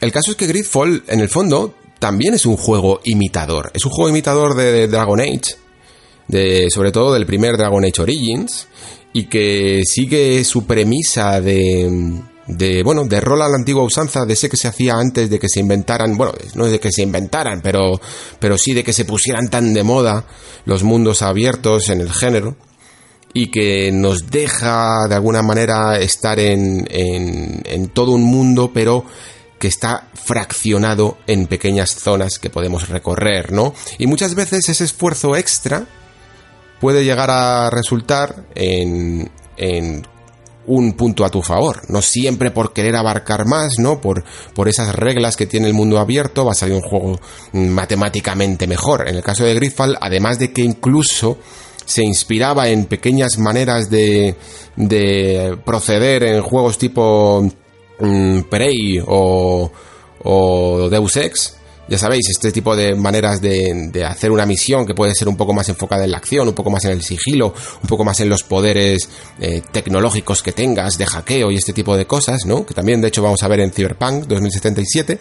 Bueno, pues Gridfall mezclaba esto en una aventura que además era original porque mezclaba fantasía tradicional, pero en vez de medieval, eh, digamos que del nuevo mundo, ¿no? De los conquistadores. y generaba al final pues un un sistema eh, interesante, una historia interesante y unos personajes interesantes que, como digo, además, gracias al mantenerse pequeños, ¿no? A no querer eh, expandirse en ese mundo abierto, pues las cosas que hacía las podía hacer mucho mejor porque le daba el tiempo ¿no? y el presupuesto necesario, sobre todo creo que cuando eres un estudio eh, relativamente pequeño, tienes que hacer sacrificios, pero de esos sacrificios no siempre tiene que ser algo negativo, sino que puede dar algo positivo, ¿no? Y es centrarse en las eh, fortalezas de tu juego. Creo que muchos de estos eh, pequeños, medianos estudios, pues como por ejemplo Piraña Vice también ocurrió con Ryzen, cuando se tuvieron que sumar al carro de la moda de los mundos abiertos, no le daba tiempo, ni, ni dinero para todo. O era, o creabas un gran mundo eh, completamente recreado, o te ponías a hacer misiones, escribir personajes y además escribirlos bien. Por ello, creo que existe, eh, me di cuenta, vamos, que, que echaba de menos la forma de hacer el rol de la anterior generación. La anterior generación, los juegos de rol, ya sabéis cómo eran. Eran como Dragon Age, eran como Mass Effect, y luego también eran como Fallout, y como Oblivion, y como Skyrim. Y esto es lo que hace The Outer Worlds, yo creo. Creo que Obsidian ha sido inteligente a la hora también de manejar los recursos que tenía al respecto y tomar decisiones. Y aunque cuando lo ves, puedes llegar incluso si no te has informado del todo bien a creer que The Outer Worlds eh, es un mundo abierto, ¿no? Porque, porque en el fondo era Fallout New Vegas lo era. Mm, cuando te sientas rápidamente y te pones a jugar rápidamente, te das cuenta de que no. De que tiene más que ver incluso con esa estructura de Dragon Age, o bueno, para hacer mejor la analogía, con Mass Effect, ¿no? De ir visitando pequeñas regiones en diversos planetas, que son pocos además, sobre todo los obligatorios, y, y a partir de ahí pues elaborar tus historias eh, y tu, tu, misión, tanto principal como todas las locuras y misiones secundarias que puedes hacer en el juego. Y aquí a mí me han sucedido dos cosas. Que por un lado veía un título que no aportaba mucho al panorama, que básicamente quería estimular tus recuerdos de lo que era la Obsidian de, de hace casi una década, ¿no? Y por otro lado, sí que veía pequeños pequeñas ideas de las que incluso menos podían llegar a costar al estudio, pequeños detalles de grandeza de lo que podrían conseguir incluso a lo mejor con el presupuesto adecuado, ¿no? Mm, por ejemplo, eh, en cuanto a la parte más conservadora, creo que tiene misiones poco inspiradas. Creo que hay algunas que están muy bien, por supuesto, cuanto más mm, centradas sobre todo en los personajes, mucho mejor, más interesantes son. Cuanto más, a lo mejor en algunas de la, de la, historia principal pueden ser interesantes, pero incluso de la historia principal hay algunas que te pueden dejar eh, frío. Y luego todo lo que tiene que ver con rellenar, con rellenar ese mundo de misiones, puede dejarte más frío todavía. Al principio el juego parece que coge mucha fuerza porque tiene una especie de misión Mm, heredada quizá, ¿no? De esa decisión de Fallout 3 de si vas a, hacer explotar la bomba de Megaton o no, ¿no? Una especie de decisión en la que no puedes ganar nunca, en el que siempre va a haber alguien que pierda, por decirlo así. Eh, mucho mejor incluso, que la, porque la de Megaton era muy espectacular, pero en el fondo, ¿quién la iba a hacer?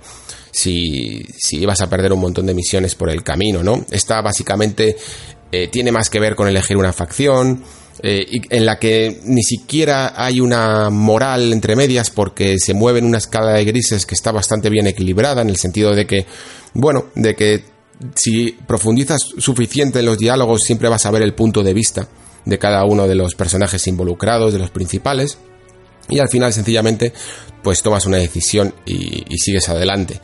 Em, creo que cuando intenta meter un poco más de humor, cuando intenta no tomarse las cosas más en serio, le sale mejor. Creo que de hecho este tipo de juegos siempre, mira, que hay pocos, pero siempre que sale un juego que le da un puntito más de humor a todo, de alguna manera rebaja el tono y hace que incluso me resulte hasta más verosímil todo lo que está sucediendo, porque muchas veces cuando ves el mundo de The Outer Worlds te parece un poco de cartón piedra, te parece que, hay cosas que están poco profundizadas, ¿no? A nivel de lore, a nivel de, que te lo puedas llegar a creer y sin embargo, apoyándose en ese colchón del humor, mm, todo entra mucho mejor.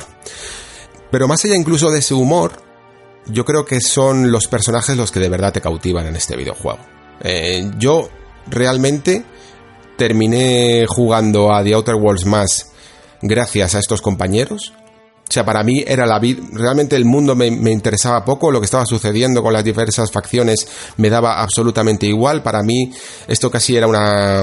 Era la serie de Firefly o algo así. Era una serie. Eh, era un, un mundo en el que solo importaba mi nave y los compañeros que iba cogiendo por el camino, porque gracias a esos compañeros creo que se contaba mucho mejor la historia que por la trama principal, que, que incluye un científico loco que parece que te ha eh, rescatado por unas intenciones que algunas veces parecen buenas, otras veces parecen oscuras, y aunque parezca sugerente, no llamó tanto mi atención como los pequeños conflictos personales de estos de estos personajes que te acompañan en la nave.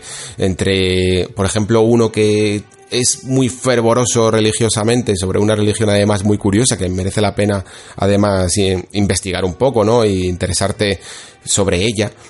Mm, seguir un poco esa, esa trama o seguir la de otra compañera que te sigue desde el primer planeta y que no ha visto nada más allá de lo que había en la ciudad donde estaba y que lo ve todo con ojos nuevos eh, y que tiene además una, una, una subtrama de, de amor romántico muy muy interesante que por supuesto incluye alcohol y esas cosas siempre están bien. Y entonces eh, es a través de estas pequeñas cosas, de, estos pequeños momentos, de estas historietas espaciales, eh, de, en el fondo de ciencia ficción blanda, que son las que más me han gustado. Y luego además algunos pequeños destellos de brillantez que tiene Obsidian me han gustado mucho y me gustaría que profundizaran más en ellos. Creo que todo el mundo conoce más o menos cómo funciona la estructura de conversaciones, sobre todo de un juego tipo Fallout, en el que, o que, llevan usando prácticamente desde Morrowind. Bueno, no sé exactamente si Morrowind era igual, pero desde Oblivion seguros. Ya sabéis que cada vez que veis un personaje, le dais a hablar con él y la cámara se acerca haciéndole un primerísimo primer plano a la cabeza, eh, que está mirando directamente a los ojos. No hay un, el, el, clásico plano contra plano que luego pudo llegar a inventar, a inventar o desarrollar más eh, BioWare con Mass Effect y con Dragon Age. Y, y tenemos las opciones de diálogo, ¿no? Pues de alguna manera estabas acostumbrado a ese tipo de plano, mm, es bastante clásico ya, y yo diría que incluso arcaico, pero me gusta que hayan incluido algo que es, pues que mientras que estás haciendo estas conversaciones, de nuevo los personajes que te van acompañando en el camino, eh, no están del todo callados esperando a que tú termines de hablar, sino que muchas veces van a influir en la conversación, tienen cosas que decir y se genera a veces conversaciones entre tres o entre cuatro personajes y las hace mucho más realistas. Fijaos qué pequeña tontería, ¿no? Porque una conversación tan rectilínea, ¿no? Tan, tan, yo te interrogo todo el rato, te hago un montón de preguntas y tú eres una fuente de información, se convierte gracias a un tercer agente en una, en una verdadera conversación, no en un interrogatorio. Y hablando de interrogatorios, una de las cosas que más me ha gustado, y es un pequeño detalle, porque realmente tampoco es que lo explote mucho, pero pero eh, lo he apuntado porque de verdad que, que, ha llamado mucho la atención, es que, como digo, en estos juegos muchas veces parecen consultas a la Wikipedia. O sea, tú, esto también ocurría en Gridfall, y, y, en el fondo en Dragon Age, aunque lo hacía mejor, más elegantemente, en Mass Effect también lo camuflaba mejor, pero todos estos juegos al final te pones a hablar con un montón de personajes y son un interrogatorio policial de cuéntame tu vida, cuéntame tu pasado y si eres de otra raza, eh, dame mm, algunos mm, retazos de información sobre cómo funciona tus creencias religiosas, eh, tu, tu sociedad, tu política, eh, todo, ¿no? Y en el fondo lo que estás haciendo, pues es eso, leer artículos de Wikipedia, pero en formato audio a través de las palabras de uno de esos personajes. No están implícitas en el contexto, no llegan cuando hay un conflicto con, con algo político. Bueno, a veces sí que se hace, evidentemente, eh, y, que, y que influye mucho a un personaje mm, pero muchas veces eh, son conversaciones largas, largas, largas de interrogatorio. Y siempre son unilaterales. Es decir, tú preguntas y el otro responde. ¿no? Y probablemente no lo hayáis pensado nunca. Yo tampoco lo había pensado hasta que, hasta que ocurrió esto. Pero lo que ocurrió en el juego es que yo estaba hablando con uno de los compañeros, no recuerdo quién era exactamente. Estaba en la nave hablando con, con uno de los compañeros y preguntándole evidentemente un montón de cosas, porque tu personaje es lo que hace todo el rato, preguntar. Y de repente ese personaje me dice, ¿y tú qué tal? Y, vamos, o sea, me, quedé completamente sorprendido. alguien se había preocupado por mí. Alguien me había, me había preguntado por mi vida, por mis cosas, como personaje, evidentemente. Y me daban respuestas y, podías decir, pues yo estoy bien, o pues estoy un poco jodido, pues me preocupa esto, pues es que mira la misión principal, la movida que trae. Y, y duraba un rato. Podías decirle, eh, bueno, estoy un poco preocupado. Y, ah, y, por qué estás preocupado? ¿Sabes?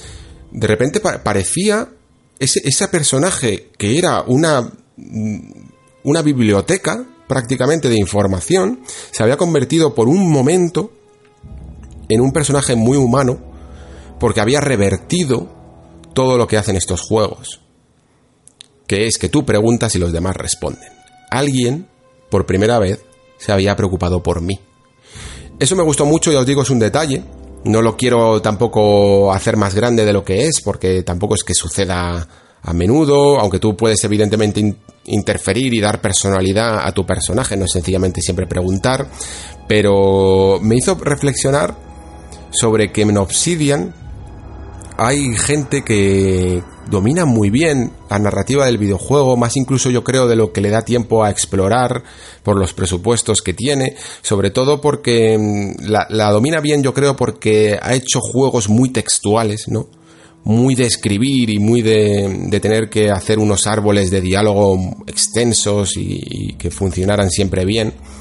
Y creo que, que están dominando cada vez más la naturalidad eh, las conversaciones orgánicas.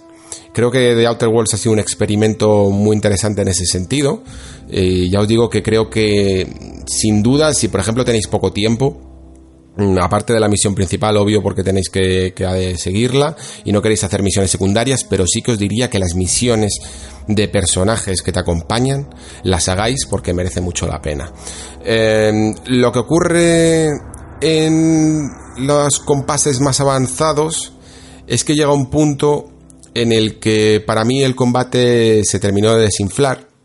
Al principio me parecía que estaba bien, resultón, que, que tampoco es que tuviera grandes defectos ni grandes virtudes, pero que acompañaba bien, pero luego creo que llevaba de una manera que no recibía bien como jugador una forma de tratar las los tipos de municiones según los enemigos que me hacía cambiar todo el rato de armas y hacer que algunas no hicieran mucho daño eh, y que ralentizaba un poco la partida. Eh, como digo, es funcional y para mí hay, hay ciertos momentos en los que se me hacía demasiado repetitivo combatir. Además es que venía, y esto es una putada, pero estas cosas suceden. Eh, me sucedió de hecho después de Zelda Breath of the Wild, con algunos otros juegos de mundo abierto y me ha sucedido con Death Stranding, que, he venido de un juego completamente distinto, que, que, que, subvertía absolutamente todas las mecánicas de lo que es un mundo abierto, ¿no? Porque este juego hace mucho esfuerzo porque la motivación que tienes para una misión sea alta, ¿no? Que, que tengas una razón para desplazarte del punto A al punto B, pero en ese desplazamiento a diferencia justo de Death Stranding, que hace lo contrario, el desplazamiento está muy bien, pero el punto A y el punto B son flojos. El, desplazamiento me parecía un poco aburrido. El, paso por estos mundos, una vez que habías, bueno, mm, eh, echado una ojeada, ¿no? A los, a los parajes extraños y alienígenas de cada uno de los planetas, se me hacía una, un mero trámite.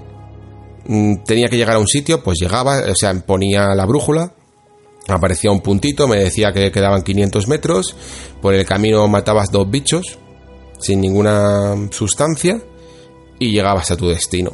Y realmente mm, no había pasado nada interesante por el camino. Esto es algo que cada vez por, por juegos como The Stranding voy a tener más en cuenta porque porque es que de verdad que era una de las cosas que no sabía formular exactamente con palabras, pero que siempre había tenido yo con los mundos abiertos. Y es el ritmo, ¿no? O sea, es el hecho de dame una justificación para desplazarme a este punto y que ese, ese desplazamiento sea divertido. Esto es algo que aquí lo hemos tratado y que llevo quejándome desde, desde Batman Arkham City. En Batman Arkham City lo que siempre os digo es que esos desplazamientos me parecían aburridos, porque aunque volar con Batman o planear más bien y, ir enganchando el, el, la pistola gancho esta que tiene para, para impulsarte era divertido, pero que en el fondo las cosas ocurrían en A y en B, ¿no?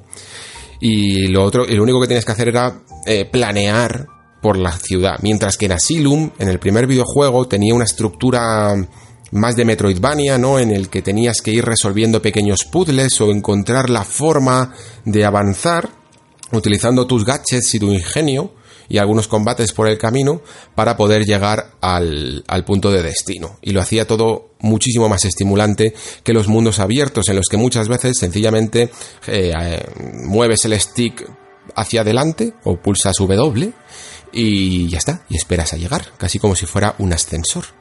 Estas son cosas que cada vez me estoy planteando más y que además noto que cada vez aguanto menos en los videojuegos. Pero en el caso de The Outer Worlds, creo que lo que me ocurrió realmente, el motivo por el que dejé de jugarlo, es que me parecía un teatro bonito, me parecía un teatro trabajado en cuanto a los diálogos de, de, los personajes, en cuanto a las situaciones que proponía, algunos de las circunstancias que ocurrían en este mundo, pero es, como digo, es como si estás en un teatro es todo perfecto, va todo bien y de repente se cae un foco al suelo y te das cuenta y se rompe la ilusión, ¿no? Eh, te das cuenta de que estás en un teatro y por mucho que lo retiren y sigan con la obra, Mm, ya no va a ser lo mismo, siempre vas a tener la sensación de que estás viendo una obra de teatro y que lo que está ocurriendo delante de ti no es real. De repente lo ves, ves todo el cartón que hay detrás, ¿no? Eh, se ha roto esa ilusión, se ha roto esa suspensión de la credulidad, ese pacto que firma todo espectador o todo jugador con, con lo que tiene delante, y no suele haber vuelta atrás. En el caso de The Outer Worlds, a mí esto me ocurrió con una abrumadora afluencia de misiones que llegaban a ti sin permiso y, y de maneras que rompían de, alguna forma el ritmo del juego y, y, la más bien más que el ritmo la, la concordancia o la verosimilitud de lo que estaba ocurriendo. Se supone que muchas veces tú estás haciendo un viaje por, por este sistema planetario en tu nave y por supuesto digamos que la lógica interna dicta que están pasando días, que, duermes en la nave, tienes tu camarote, los, los personajes que te acompañan tienen los suyos, vamos, que no todo sucede en una noche, lo cual es hasta cierto punto lógico, ¿no? Que pienses así y que el juego de hecho lo tenga en cuenta. Y muchas veces, pues, lo que ocurría es que mm, reclutabas, por ejemplo, un nuevo personaje, y de no y de no conocerle apenas, pues ya te estaba pidiendo favores, ya te estaba haciendo como que ya habían pasado dos semanas desde que la habías reclutado la primera vez. Eh, todo era como muy apresurado, ¿no? Porque los scripts del juego iban saltando, iban diciendo que, que tenía que darte esta misión ya o que tenía esta confianza contigo que no tenía, porque a lo mejor con este personaje pues no habías agotado todas las líneas de diálogo para para, bueno, pues para conocerlo mejor todavía. Sin embargo, el juego daba un poco por hecho que sí y generaba situaciones que rompían ese pacto, que rompían esa suspensión de la credulidad y que te hacían ver este mundo más que un mundo, un programa informático.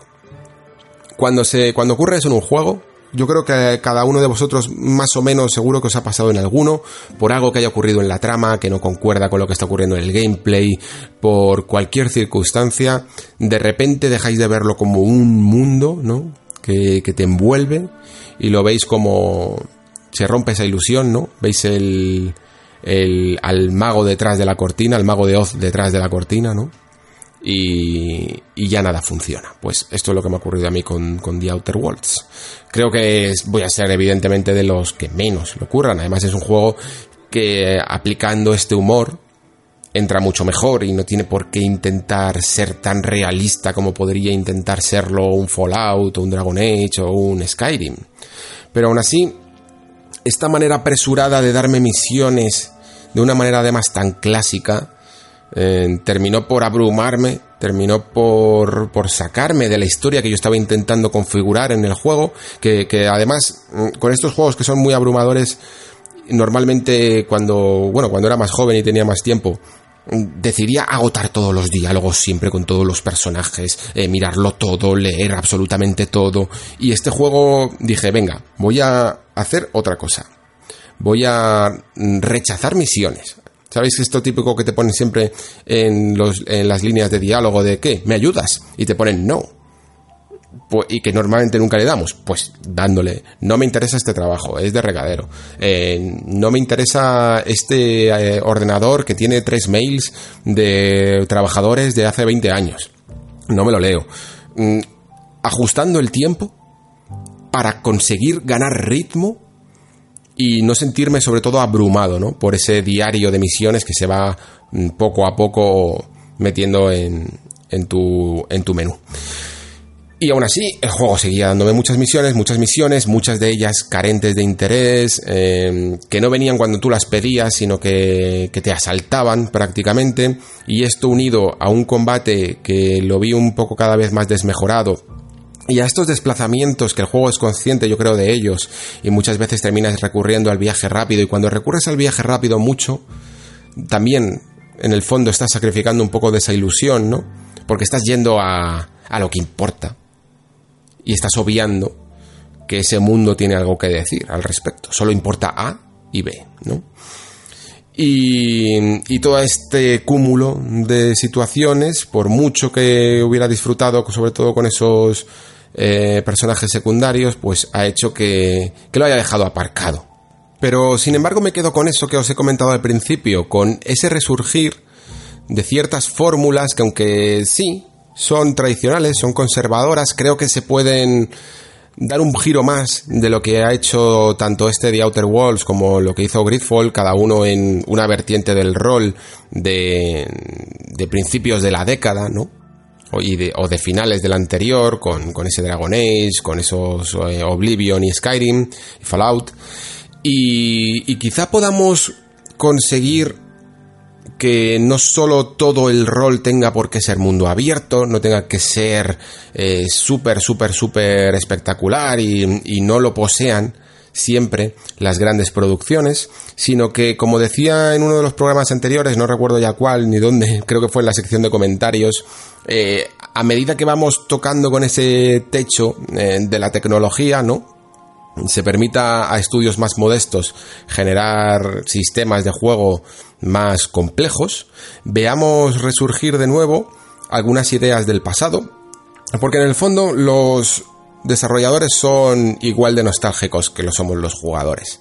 Ellos mismos han crecido con ciertas experiencias y cuando además los productores o desarrolladores de esas experiencias clásicas de repente desaparecen o parece que han perdido un poco el norte, como en el caso de, Bethesda o de BioWare, surgen de repente un Spiders o surge ahora un Obsidian y te hacen el apaño creo que, que seguirían teniendo que tener ese puntito más extra de originalidad, que sencillamente apelar a, a sistemas ya explorados, pero eh, creo que es buena muestra de lo que se va a poder conseguir en el futuro, que va a ser al final un género mucho más rico de lo que tenemos hasta ahora.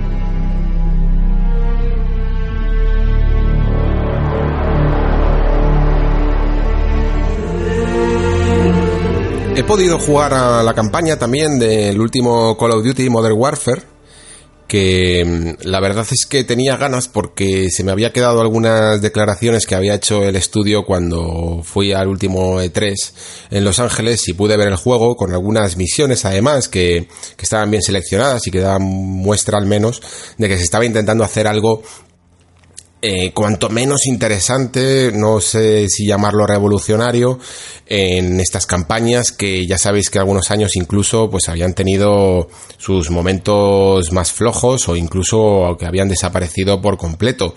Ya prometían que se había recuperado a parte del, del equipo original de Infinity War para esta campaña, con incluso la condición que esto fue quizá una de las cosas que más me impactó porque no suelen hablar así con mm, relaciones públicas y gente de marketing de por medio en presentaciones oficiales. No se suele hablar de cómo se negocia la vuelta de gente a un estudio.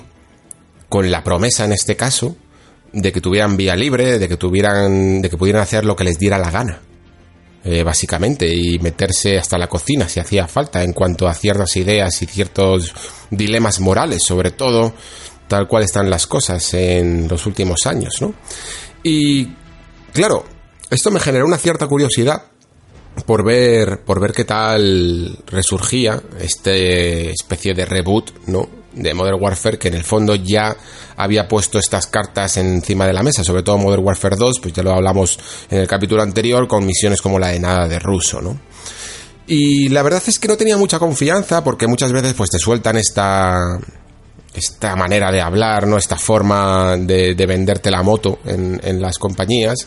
Y luego cuando juegas al juego pues no termina de cumplir con muchas de las cosas. Y sin embargo lo que me he encontrado en Modern Warfare es una campaña bastante valiente, una campaña bastante comprometida con los momentos en los que nos encontramos y que te ponen situaciones que cuanto menos yo creo que te van a impactar y a mí me han impactado siempre y cuando, mm, pues un poco como decía en el, en el caso de The Outer Worlds, pues pongas de tu parte, ¿no? Eh, para creerte lo que está sucediendo, ¿no? Y, no lo veas sencillamente como un mata-mata, como un videojuego eh, que nada de lo que está ocurriendo es real y que no hay, evidentemente, consecuencias. Tienes que, digamos que interpretar un poco lo que está sucediendo. Y visto de esta manera, creo que funciona bien. Creo que tiene algunas misiones Mm, bastante, no solo espectaculares, no se trata de esa vertiente de Call of Duty en el que lo que molaba era ese nuevo arma que te daban de francotirador o, oh, mira, me dejan manejar un avión o me dejan manejar este gadget súper tecnológico que lo hace todo muy espectacular. Evidentemente que hay ciertas cosas de esas. Mm, de repente pues manejas una especie de aviones por control remoto que tienen C4 para derribar helicópteros, manejas un súper... Eh, rifle de francotirador que tienes que ajustar perfectamente las distancias de la caída de la bala, ya sabéis, y, el viento en contra. Pero esas son en el fondo las misiones más tranquilas del juego. Mm, hay otras incluso que están menos inspiradas, se nota que a veces el juego se queda sin ideas y tiene incluso que redundar en un mismo escenario o, o que se le nota que sencillamente se convierte en en los peores momentos de estas campañas, que ya sabéis es cuando, cuando esa ilusión se pierde y todo se convierte casi en un partido de fútbol americano, en lo que solo importa, más que matar incluso, es llegar a la siguiente yarda que funciona como un checkpoint, ¿no? Eh, ahí es cuando le pillas el truco al juego. Eh, de repente incluso los enemigos desaparecen si alcanzas ese checkpoint y, es más, más, que nada un juego de, de a ver cómo avanzas antes de que te maten. Esos son los peores momentos, pero cuando los pero cuando funcionan los buenos, las, buenas misiones, y tiene bastantes, realmente eh, es sobrecogedor. Tiene algunas inspiraciones en esta película de Catherine Bigelow, no sé si la recordáis, que se llama Zero Dark Thirty. Eh, no recuerdo cómo era el nombre en español. Y con esta, con esta misión, ¿no? que estaba un poco basada en la recreación de la, de la operación que, en la que se mató a Bin Laden, con, con cámaras de, de, visión nocturna, con una frialdad absoluta y, un y, que todo funcionaba como un reloj, ¿no? A la hora de, de investigar cada una de las de las salas, ¿no? Y de limpiar cada una de las zonas. Y esto se, se traslada incluso mejor en el videojuego, porque creo que los desarrolladores que, que bueno, que frikis de estas cosas, de estas cuestiones militares son un rato, quieren ponerte en la piel de esas pequeñas microdecisiones que todo soldado debe de alguna forma tomar en momentos muy puntuales, ¿no? Es decir, mm, el otro día estaba viendo una entrevista que le hizo GameSpot a uno de los diseñadores narrativos y lo explicaba muy bien, y es que en las guerras modernas no se combate contra soldados que están perfectamente identificados con sus colorines y sus banderas y, sus cascos oficiales y estas cosas. Muchas veces luchas contra gente que va vestida de, civil. Y esto implica que la cabeza de esos soldados tiene que estar muy bien puesta y unos reflejos eh, muy bien entrenados para entender la diferencia que puede haber entre alguien que está dándose la vuelta para coger un arma o dándose la vuelta para coger a su bebé. Y el juego te pone en estos tipos de posiciones muchas veces, muchas veces. Y existe una fracción de segundo en la que tienes que tomar esta decisión y el juego consigue perfectamente que normalmente tomes la decisión adecuada. ¿Estás mirando donde tienes que mirar? Sí, estás apuntando un arma letal a una persona que puede ser un civil. Y en el momento en el que esa persona hace un movimiento extraño, eh, tienes que identificar si está intentando coger un arma, coger un detonador, eh, hacer algo que ponga en peligro la misión o realmente es un civil y no está actuando. Y a veces incluso actúan, ¿eh? Actúan en plan, bueno, por favor no me hagas daño cualquier cosa para engañarte. Y son esas pequeñas fracciones de segundo, como digo, en las que tienes que tomar decisiones sobre si disparar o no, básicamente, que mm, están muy, están muy bien conseguidas. Pero más allá de eso, incluso, que funciona bien a nivel incluso sistémico, creo que que lo que mejor funciona de Modern Warfare, de su campaña, es la forma que tiene de, enseñarte que la moral, sobre todo la moral occidental, los dilemas morales que tenemos en nuestra sociedad, en situaciones de guerra no funcionan, quedan completamente anulados. Es decir, ya sabéis todos estos espacios teóricos en los que se mueve muchas veces la filosofía, ¿no? Em, en, momentos en los que se trata de cumplir una misión o de salvar el máximo de vidas, las cosas no tienen que ir tan claras como lo podemos tener en, nuestra sociedad. Por ejemplo, hay un momento en el que hay una especie de, atentado o de incursión de, los rusos en, en, un edificio, en un edificio con un montón de civiles, con civiles, con, con no solo con hombres, sino con mujeres, niños, con con un montón de, gente que, está muriendo en tus narices. Y hay un. Y están todo el rato además. O sea, e, este juego es nada de ruso multiplicado por 20. es todo el rato gente muriendo, gente inocente muriendo a tu alrededor. Esto lo decía de nuevo este diseñador que os comentaba en la entrevista de GameSpot. La, el mensaje del juego, por decirlo así, es darte cuenta de que siempre son los, los países, las víctimas siempre suelen ser los civiles, siempre son los civiles, vamos. En estas guerras que se llaman mm, guerras de proxy, eh, que muchas veces suceden en ciertos países cuando las facciones que en el fondo se están enfrentando ninguna es de ese país, al final eh, gente que no tiene nada que ver con esa guerra es la que acaba sufriendo las consecuencias, ¿no? Y esto el juego te lo está mostrando todo el rato. Hasta el punto, como digo, en el que te tientan, te tientan a, ser esa buena persona que en el fondo eres, ¿no? Por ejemplo, tú ves como hay un cristal, eh, una puerta de cristal, y al otro lado hay un, uno de los enemigos, además uno de los que más protagonismo puede llegar a tener en, de la facción rival, pues encañonando a una mujer y a un hijo, y diciéndote abre la puerta ahora mismo porque quieren entrar, y diciéndote abre la puerta ahora mismo o mato a esta mujer. Y lo más curioso es que tú, claro, en este momento estás en plan, hostia, ¿qué hago? Y, te pone el, el, iconito de poder abrir la puerta, ¿eh? Y ves a tus compañeros, a esos militares que en el fondo forman parte de esta misión, y en ningún momento ni siquiera prestan atención al comentario que está haciendo. Saben perfectamente que no pueden hacer nada y que esa mujer está muerta. Pero tú, claro, tú no eres un soldado de verdad. E, estos personajes que te acompañan sí que lo son porque están programados en base a las formas de actuar de, los militares en, estas circunstancias extremas, ¿no?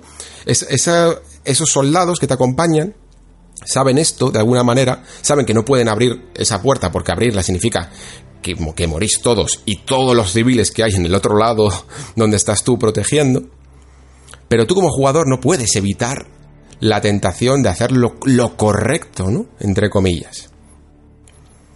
Y, y cuando ves como tus compañeros obvian directamente ese comentario, siguen adelante, pasan por una puerta, tú te quedas ahí y ves como esa mujer muere.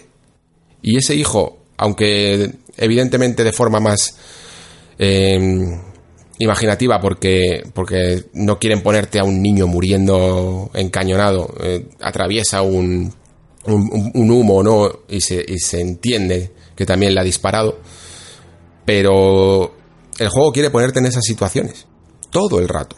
Todo el rato, todo el rato. Yo os he, yo os he contado un ejemplo, os aseguro que ni siquiera es parte de la historia principal, ¿vale? Para que no me digáis que si spoilers o tal. Eh, ni siquiera, es, es, un, es un ejemplo de contexto de lo que está sucediendo en la misión. No tiene absolutamente nada que ver con la misión principal. Y el juego está plagado de ellos. Creo que lo maneja muy bien, la verdad. Creo que cuando se generan estas situaciones, en, los momentos más tensos, siempre suele haber un, civil por ahí, mm, por medio. Eh, es cuando mejor funcionan y, creo que de verdad si, si, optas por creerte esta guerra moderna, ¿no? Mm, participas de ese conflicto y el juego logra transmitir el mensaje que decía antes, ¿no? Que mm, no puedes ganar en la guerra. O sea, creo que es el, el, Call of Duty más antibelicista que hay. Es el de siempre, en, toda en todas las guerras, siempre va a haber un claro perdedor y esos son los, los civiles y los pobres, sobre todo. Y además creo que muchas veces los dice en unas... En, en algunas de estas frases que, que, pone el juego cuando mueren, ¿no? Mm, vas a encontrarte con un montón de ejemplos así.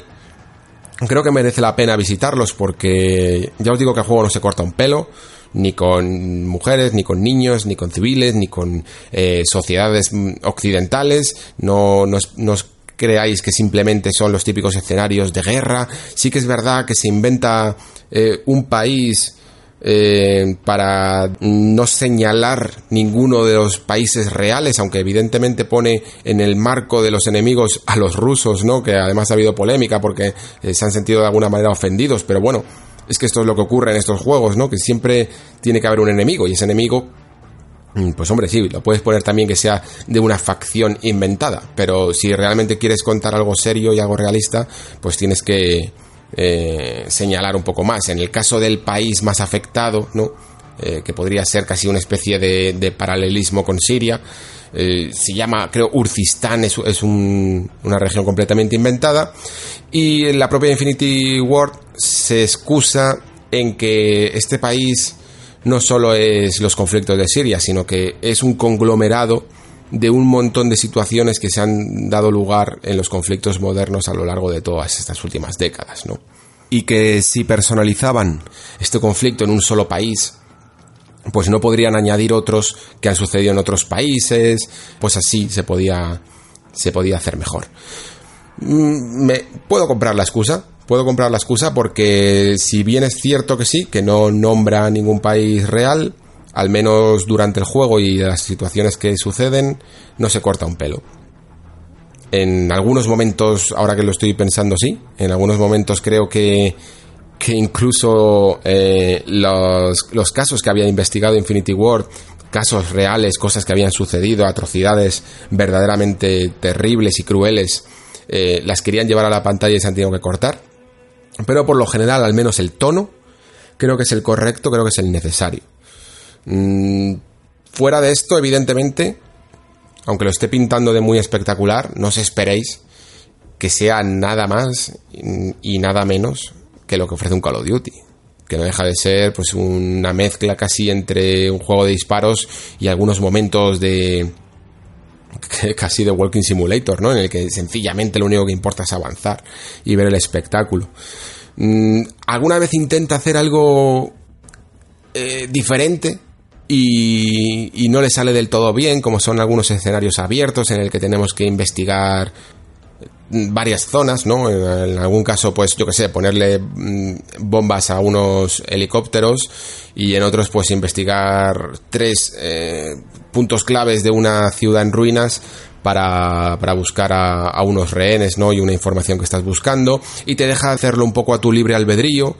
Eh, pero jamás realmente intenta ser más que un Call of Duty. Mm, sí, tienes un, espacio un poco más abierto, quizá porque también en Infinity War querían experimentar con estos escenarios abiertos, pero siempre funciona un poco peor porque la, el verdadero, la verdadera fortaleza de un Call of Duty siempre va a ser el ritmo.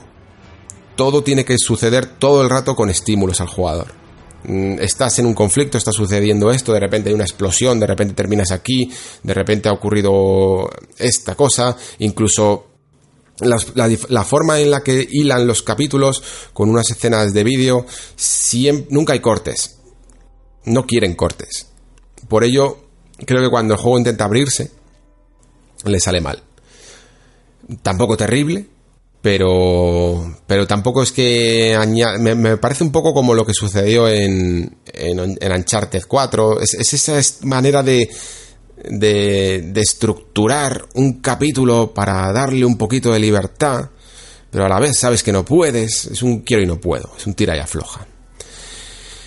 Y no son los mejores ni los más memorables. Como digo, creo que, cuando realmente cumplen lo prometido es cuando el juego se pone verdaderamente cruel y verdaderamente crudo.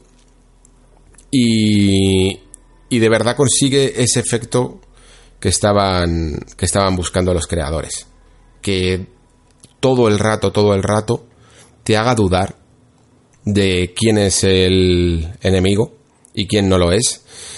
Y entiendas, sin glorificar tampoco, porque no lo hace, creo, sin glorificar a los soldados, pero entiendas las decisiones que se tienen que enfrentar día a día. Decisiones que, si a todos nos preguntaran si ese es el tipo de trabajo que quisiéramos tener, pues evidentemente yo creo que el 99% de nosotros diría que en absoluto, que no se quiere enfrentar a ese tipo de ni de traumas, ni de decisiones, ni de nadie quiere tener en, en sus manos y menos en la punta de un arma quien vive y quien muere.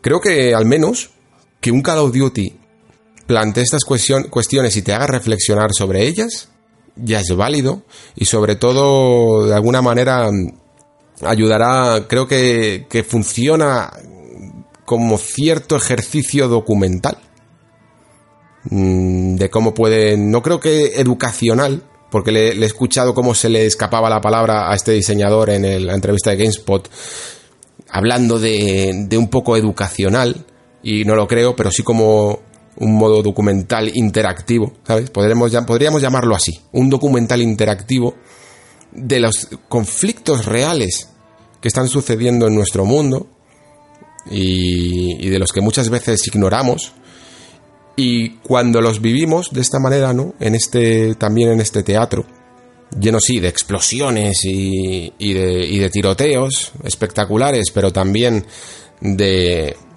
momentos muy difíciles, creo que ayuda, ayuda a comprender mejor nuestro mundo y creo que me gusta que siga existiendo Call of Duty cuando, sobre todo cuando funciona así de bien y cuando funciona con este tono.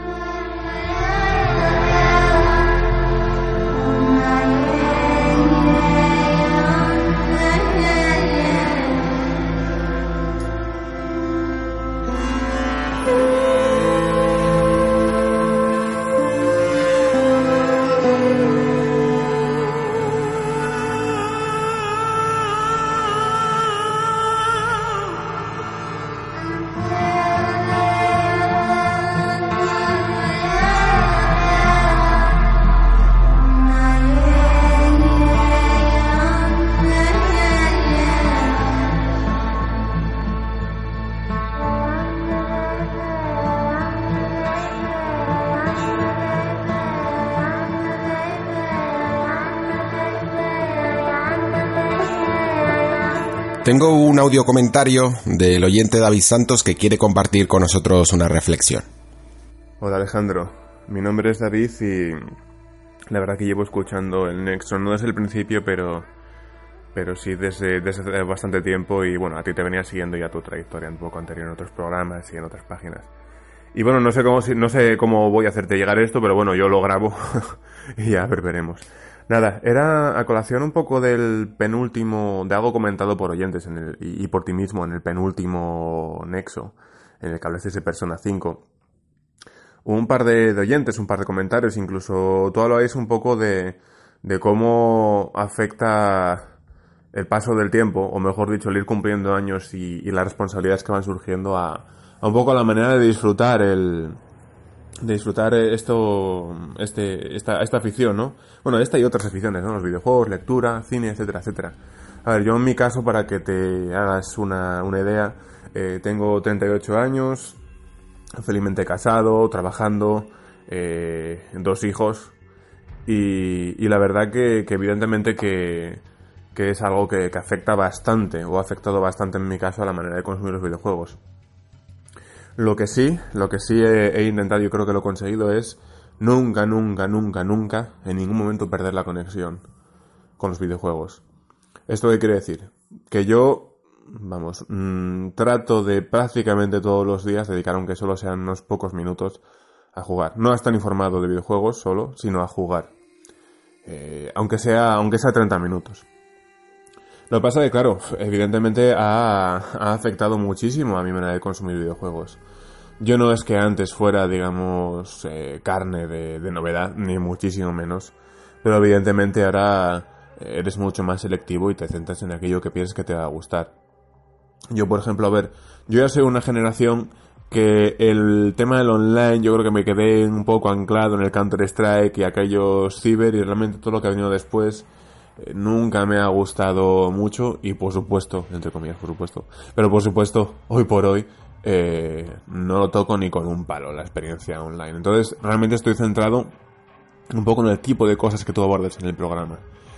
Eh, y de tal manera que, yo, por ejemplo, en la generación anterior, pues he tenido PC, tuve PC, lo tengo ahora, muy medianero siempre, pero suficiente para jugar a una, a una resolución, es que ni, ni 1080 a, buena, a buena calidad.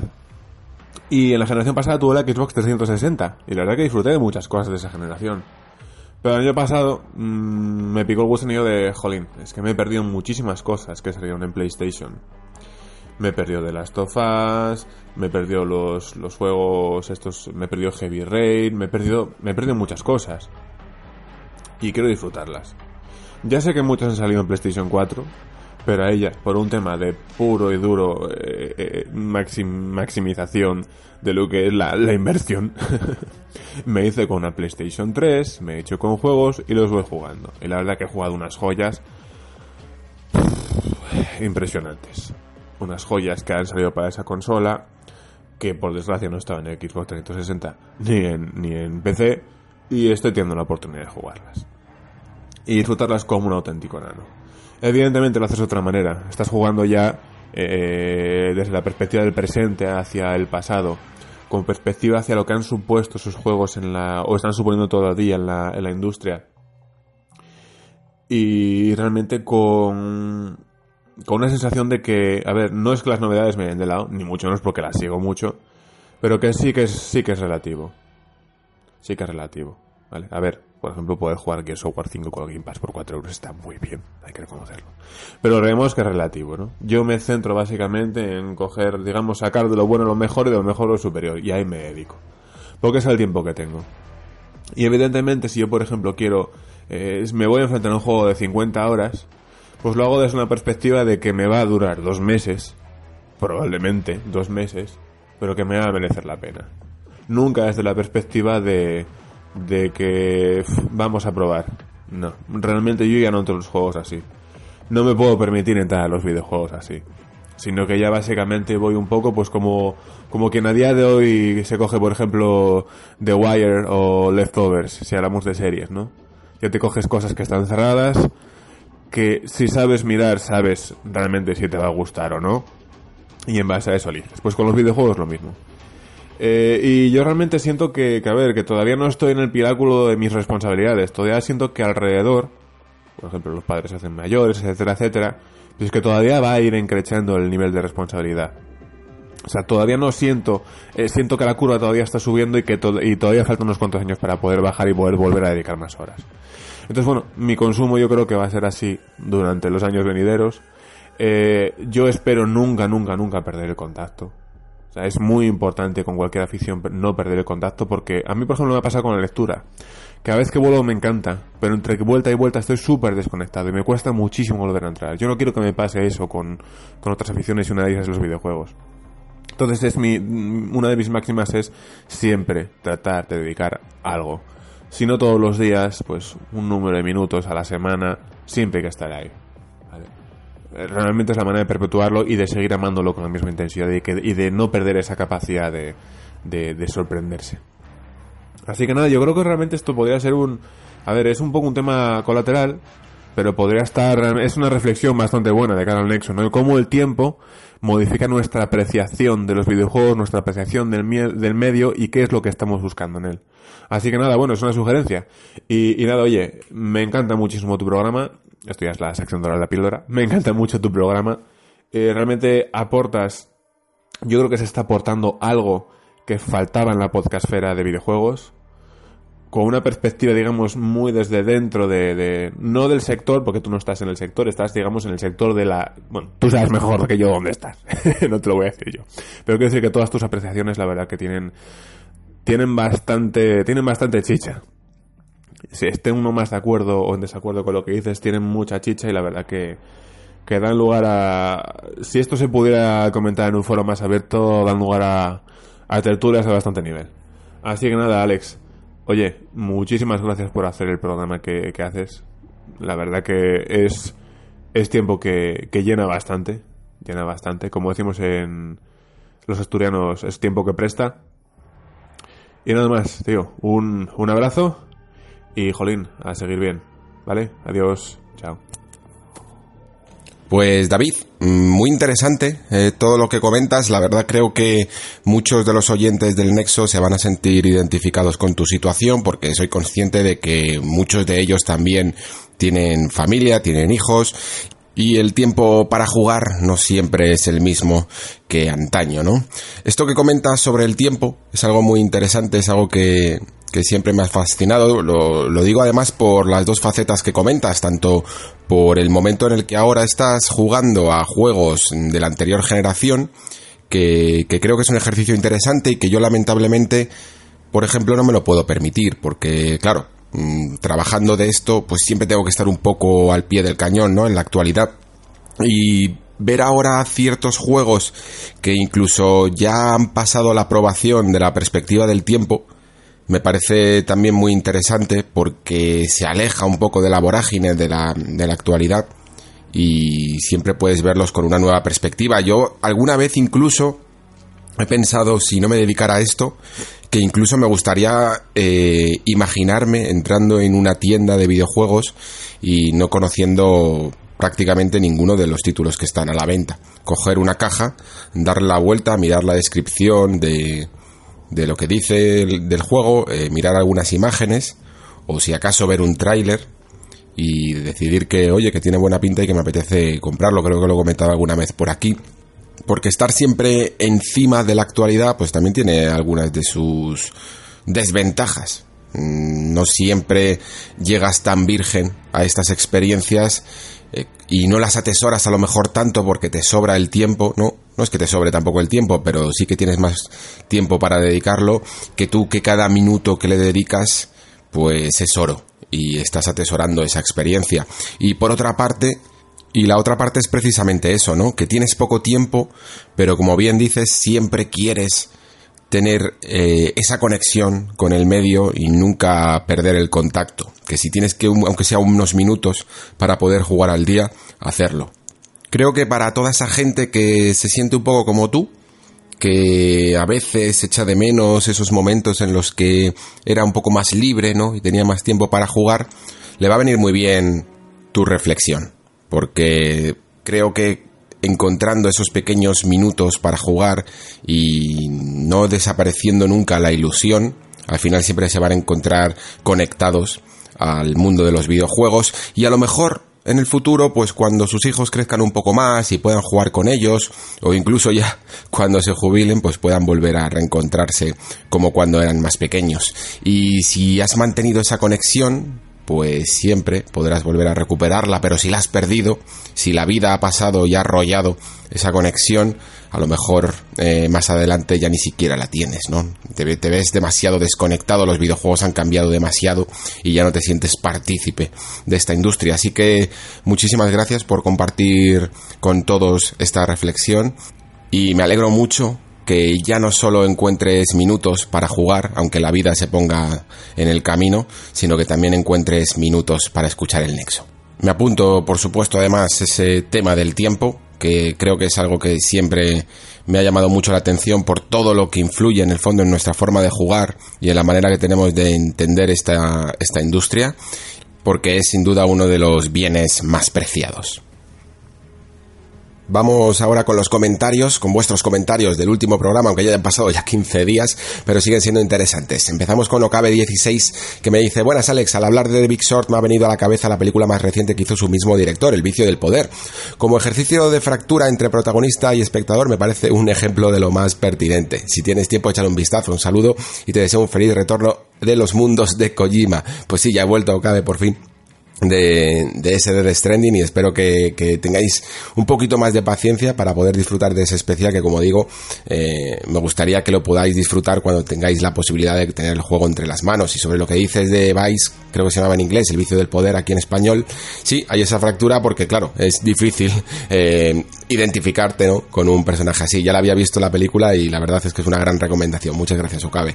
Seguimos con Black Neku que me dice hola Alex te deseo que lo pases muy bien con Death Stranding y haciendo alusión al tema del podcast, ya nos dirás hasta qué punto eh, te has sentido identificado, metido en el papel de San Briches muy brevemente agradecerte que me tuvieras en cuenta en este episodio con mi estreno en los comentarios y decirte que estoy explorando tu podcast, tu podcast desde el inicio y con los episodios de Red Dead Redemption 2 me has dado unas ganazas de volver a jugarlo para ver desde esa perspectiva la historia de Arthur, porque no me había caído en algunos detalles. Ahora sí, en relación al tema de la identidad, me parece muy interesante tu exposición y estoy de acuerdo prácticamente con todo. Al escuchar el fragmento de Lolita y cómo lo enlazas con Hatred, me vino a la mente ese polémico Rape Que no llegó a salir, creo. Veo difícil, debido al rechazo natural que sentimos, eh, que juegos puedan explorar ciertos puntos de vista. Y lo entiendo perfectamente ya que el ser humano por naturaleza tiende a luchar por ser el bueno de su película. No sé si se me entiende. Por otro lado, creo que un juego vehicular aporta cosas distintas que un juego en el que llegas, llevas a un personaje mudo. Vamos, un avatar puro, creado y casi interpretado por el jugador. Cada uno debemos saber qué nos apetece más en determinados momentos. Eso sí, cuando cogemos un vehículo no nos podemos conformar con personajes que puedan ser como un coche viejo y usado. Tenemos que pedir el nuevo superdeportivo de turno. Es decir, eh, que cada vez tenemos que demandar personajes mejor escritos y narrados que nos faciliten empatizar con ellos y entrar en su mente. De manera que, por ejemplo, incluso aquellos que no son padres puedan sentirse identificados como Kratos en God of War, Disculpa la chapa que acabo de soltar y de veras grandísimo programa y grandísimo nexo en general. Ya me voy, solo preguntarte si irás al Nice One en Barcelona y en caso de que sí, ¿qué días irás? Pues Black Neku creo que no, que voy este año. Estuve yendo los últimos dos o tres, yo diría. No sé si me salté alguno por el camino, pero este año no me toca y la verdad es que necesito un poco descansar de algunas ferias, que llevo un poco de paliza encima, la verdad. Eh, sobre lo que me comentabas al principio de si me, sentía, si me he sentido identificado con Sam Porter Bridges, Creo que... Mm, creo que no. Eh, creo que el personaje de Sam Porter en Death Stranding funciona también como vehículo, pero sí que es cierto que es un vehículo que a la vez tiene algo también de de marioneta, como hablábamos, tiene como los dos espectros. Eh, se salta un poco el medio, ese medio en el que ponía juegos como Elder Scrolls o Fallout o eh, sí, de ese, de ese estilo, ¿no? En el que te dejaban interpretar muy bien a tu personaje, o Dragon Age Origins, por ejemplo. Pero también, aunque la historia de Sam Bridges es suya, hay ciertos momentos en los que la puedes hacer tuya, sobre todo con todo ese tema de la reconexión, ¿no? En esos momentos en los que te sientes que estás haciendo un esfuerzo, que estás subiendo una montaña y llegas a un punto, descansas un rato, ves el paisaje, ves el camino recorrido, ¿no? Y el camino que te queda por recorrer. Hay ciertos momentos en los que te puedes, digamos que dejas de ver a Norman Reedus y te pones tú en su lugar. Sobre el juego este que comentabas de Rape Day, es verdad, eh, no llegó a salir y yo ni siquiera confiaba en que ese juego saliera alguna vez. Me parece que ni siquiera era más allá de unas siete u ocho imágenes que había de él, que era una especie de, novela visual extraña en la que en un futuro, no sé si con zombies o posapocalípticos, un tío aprovechaba para violar. Era una cosa rarísima. Creo que era una forma casi de de alarmar o de, no sé, como una especie de proclama mm, de intenciones más que un juego de verdad. Creo que era un juego que, en el fondo lo que quería era un poco escandalizar para poner un debate sobre la mesa de hasta qué punto se puede llegar en el videojuego. O yo al menos lo entendía así. No creo que nadie en el fondo quisiera hacer algo así porque, porque es que nadie lo querría jugar, que es lo que hablaba en el, en el anterior podcast de la identidad. Y precisamente, no sé hasta qué punto su, su autor realmente pensó en este tipo de cosas, pero creo que en esa forma de escandalizar consiguió su propósito consiguió hacernos dar cuenta de que hay determinados personajes que por mucho que teóricamente digamos que sí, no sé hasta qué punto verdaderamente querríamos ponernos en su papel, la verdad. Me gusta lo que dices sobre en los personajes vehiculares, que eso no, no significa que tengan que estar mal escritos y sí que creo que es verdad. De hecho, cuando un personaje está bien escrito, por mucho que, no estemos dentro de él, que no, que no lo roleemos, ¿no? que no lo interpretemos, que tenga su propio nombre y su propio pasado, creo que cuando está bien escrito sí que puedes llegar a identificarte con él de la misma manera que puedes tener a tus... Em, a, tus personajes favoritos en el cine, ¿no? Identificarte con algunos de sus pasados o con algunos de sus traumas o sus problemas y aunque sabes perfectamente que es un agente externo, que no eres tú, pero sin embargo puedes empatizar con ellos. Y para ello, como dices tú, hace falta que esos personajes estén bien escritos. Cuando simplemente se utilizan como forma para llevar un videojuego espectacular, pero no tienen traumas, no tienen transformaciones, lo que no tienen en definitiva un arco claro de personaje, creo que pueden llegar a quedar un tanto desdibujados. Seguimos con Grimbergen Beer, que me dice, que está buena, por cierto, esa cerveza. Me dice, hola Alex, un placer escuchar el programa como siempre, aunque en este no puedo estar más en desacuerdo. Personalmente no tengo problemas en identificarme con un avatar ya sea el brujo o la emperatriz Emily Colwyn, ya que según cómo juegas ella también se comporta de una u otra forma. Tuve cero problemas en masacrar a los personajes no jugadores del aeropuerto del Call of Duty. Creo que el principal problema es que la gente no sabe asumir el papel, rolear, por así decirlo.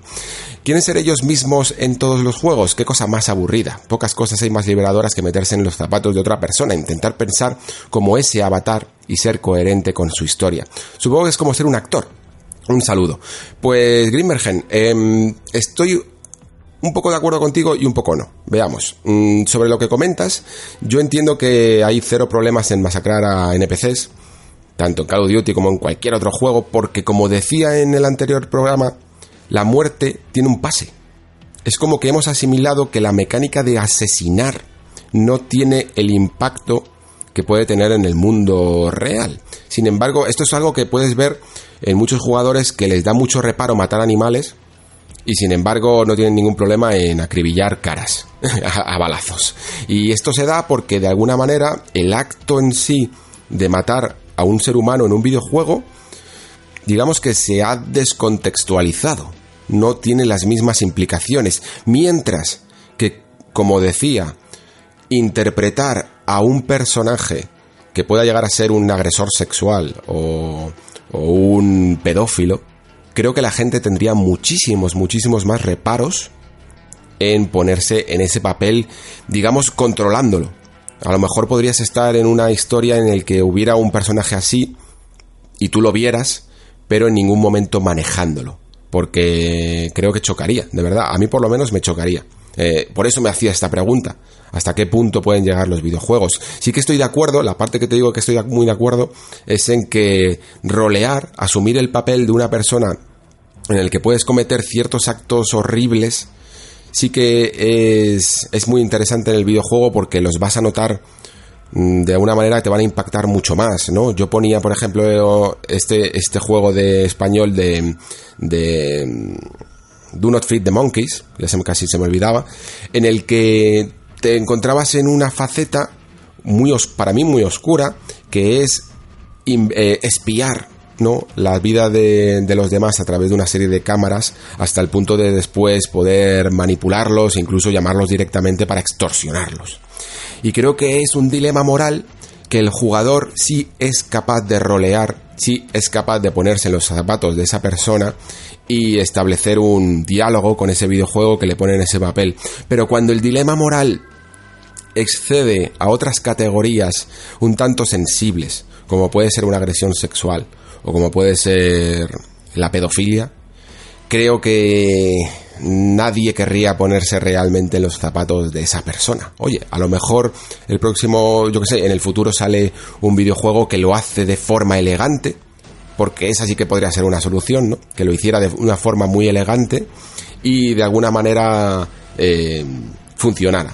Pero habría que tener muchísimo más tacto que a la hora de convertirte en un asesino como hemos visto muchas veces en el videojuego, ¿no?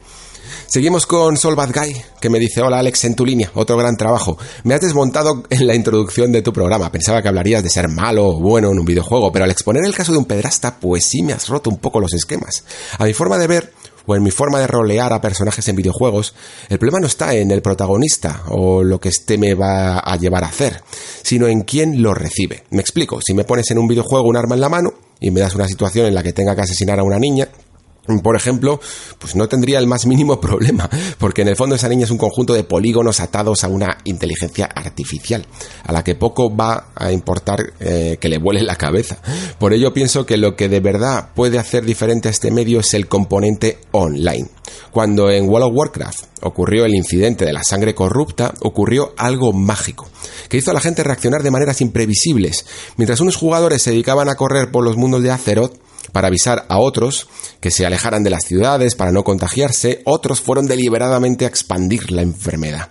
Mientras algunos hechiceros se dedicaron a curar a los infectados, otros decidieron hacer lo mismo, pero cobrando oro para lucrarse en una situación así. Fue una locura y algo que encantó a la gente, porque fueron los jugadores los que estaban creando el juego. Por un momento se rompieron las reglas, porque nadie podía controlar lo que estaba sucediendo y fue un atisbo de lo grande que puede ser la comunidad y el comportamiento de las personas ante situaciones que se escapaban del control de los desarrolladores del juego.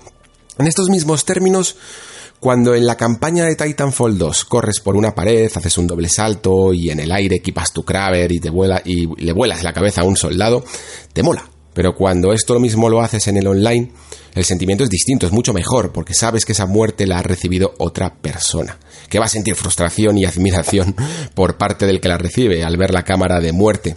Creo que cuando en los mundos online se pueda generar este tipo de situaciones de una manera más profunda, algo que creo que está intentando hacer Kojima con Dead Stranding, llegaremos a otro nivel de inmersión en los videojuegos, algo que solo podrá experimentar los asiduos a este noble arte. Un saludo Alex y gracias por tu gran trabajo, esperaremos a esas dos semanas hasta tu vuelta. Pues Sol Bad Guy, me ha encantado tío, tu comentario, me ha flipado la historia de World of Warcraft. No, sabía, conocía algo del fenómeno de la sangre corrupta, pero no sabía los pormenores. Y, y jope, eh, sí que es cierto, entiendo perfectamente lo que quieres decir con esa división entre una inteligencia artificial, algo que realmente está, no es, un, no es más que un conjunto de polígonos, y lo que significa realmente meterte en un modo online. Déjame por defender incluso esos polígonos un poquillo, sobre todo porque creo que hay maneras y maneras de ver el videojuego, ¿no? Y esto yo creo que sobre todo se ve con el mundo de los survival horrors. Hay gente que es capaz de jugar un juego de terror y en absoluto se siente afectado por ellos. Con, entiende perfectamente que lo que está viendo es un videojuego eh, con una serie de scripts, una serie de cosas que, de comportamientos que hacen generar otros comportamientos. Cuando tú te mueves va a salir el monstruo, cuando no te mueves no ocurre nada. Lo ve todo como una programación, ¿no? Como lo que es en el fondo un videojuego en sus entrañas y no se asusta. Y yo, sin embargo, me estoy completamente aterrado cuando juego a ciertos survival horrors. ¿Por qué? Porque no soy capaz de disociar para mí lo que está ocurriendo a ese lado de la pantalla es increíblemente real y de la misma manera que tú dices que matar a una niña en, en, un videojuego en el que es un NPC no deja de ser un conjunto de polígonos atados a una inteligencia artificial, yo podría pensar eso mismo de un monstruo que viene a por mí que no deja de ser un conjunto de polígonos, pero me sigue dando mucho miedo, porque creo que hay gente que, que forma mucho parte de su personalidad, ¿no? La forma que tiene de, de bueno, de, enfrentarse a estas experiencias y de atribuirles una realidad, aunque esa realidad sea simulada. Y sí, yo quizá en eso soy un poco crédulo. Lo veo incluso en mi personalidad. A mí es muy fácil engañarme. A mí me, me troleas un poquito o me haces la típica gracieta de mentirme para colármela y, tengo un poco de Asperger. Es que confío demasiado, digamos, en, la bondad de las personas y confío demasiado en lo que está ocurriendo al otro lado de la pantalla pueda llegar a sorprenderme y a, y a, y a transmitirme una sensación de realismo absoluto. Por eso mismo, independientemente de si es un juego de terror o si es una verdadera niña que está en un conflicto bélico, no puedo evitar empatizar con ese conjunto de polígonos atados a una inteligencia artificial. Me es imposible. Sé que, sé que no es real lo que está ocurriendo, pero sí creo que si por ejemplo me, me ponen en una situación en la que tengo que decidir si matar a esa niña o no, la respuesta que yo dé sí es real. La consecuencia no lo es, porque como dices tú, es un NPC, no tiene vida, ni siquiera hay alguien controlando a esa niña. Pero la respuesta que yo ofrezca al juego sí que forma parte de mi personalidad y es real. Y por ello creo que me implico demasiado muchas veces en estos juegos y siempre me han gustado mucho los juegos con decisiones morales cuando están bien hechas, ¿no? Eh, pero lo que dices tú del modo online es absolutamente increíble. Y creo que mm, personalmente siempre me veo increíblemente fascinado por este tipo de, situaciones, como has comentado, de la sangre corrupta. Me quedo flipado cada vez que leo un artículo sobre IF Online y las movidas que han ocurrido de jugadores que de repente desaparecen o batallas que se dan por un malentendido. Recuerdo incluso en DayZ que había algunos jugadores que se dedicaban a raptar a otros jugadores, los ataban, los desnudaban y los dejaban eh, pues esposados, tirados por ahí y los jugadores lo único que podían hacer era creo comenzar una nueva partida, básicamente suicidarse porque porque quedaban a merced de otros jugadores. Ellos no podían hacer absolutamente nada. Me gustan mucho esas interacciones que suceden en el entorno online. Y creo que si se explotaran más, más allá del clásico deathmatch o, o las clásicas fórmulas que suele haber en estos videojuegos, me interesaría mucho más este componente al que últimamente, la verdad, no le estoy dando demasiado. Por ejemplo, con Dead Stranding, aunque no creo que se generen unas situaciones tan hardcore como las que has descrito en World of Warcraft, eh, sí que es verdad que en la obra de Kojima hay momentos que compartes con otros jugadores y que aunque funcionan de una manera un tanto impersonal, porque tú en el fondo no estás viendo nunca a ningún jugador, ni estás hablando con él, ni estás interactuando directamente, pero sí que notas su, su huella en tu propio mundo y eso es bastante bonito. Eh, muchas gracias por el comentario, de verdad, Sol, vaya pedazo de reflexión que te has marcado, me ha gustado mucho. Seguimos con Chicha Retro que me dice, hola Alex, con respecto a identificarnos con los personajes me gustó el caso de Arthur en Red Dead Redemption 2. Al principio no conectaba nada con él, ya que es la marioneta de Dutch, pero cuando tomas las riendas conecté mucho. Evidentemente es un camino mucho más largo que el típico de personaje con pérdida de memoria, pero más satisfactorio, saludos. Pues es verdad que Arthur tiene un arco muy interesante como personaje vehicular, porque aunque es su historia y... y tú como jugador es difícil que puedas llegar a aportar muchas cosas porque tampoco es que tengas muchos momentos para decidir en este juego, pero sí que mola mucho interpretarle. Eh, a lo largo de, del viaje que es larguísimo el de Red Dead Redemption 2, yo hay momentos que sí que he vivido muy únicos y muy míos a través de la piel de Arthur, sobre todo esos momentos en los campamentos. A mí me encantaba rolear un poquito aquí en estos campamentos, eh, levantarte por la mañana y hacer lo que podría ser una rutina ¿no? De un personaje de estos que, que está viviendo una vida nómada al aire libre. Eh, levantarse, cogerse la taza de, de café, calentarla al fuego, coger un plato de comida y mientras que te lo estás comiendo, mm, saludar al resto de compañeros que de vez en cuando te cuentan alguna historieta, ¿no? Eh, ir, sí, por supuesto, después a pasear y a hacer misiones y a encontrarte con todo ese mundo que está recreado para ti, pero de vez en cuando también volver a ese campamento, no estar demasiado lejos nunca, hacer un poco como si de verdad tuvieras una rutina y un ciclo de día-noche real en el que vas a dormir siempre por la noche y, y luego les vuelves a ver en el campamento cantando canciones, celebrando, a veces tristes. Y de alguna manera, aunque siempre es la historia vehicular de Arthur, hay muchas oportunidades que ha puesto Rockstar en este Red Dead Redemption 2 para identificarte y para sentirte verdaderamente alguien que está en este lejano oeste tardío, ¿no? En el que se está mezclando todo con la nueva civilización.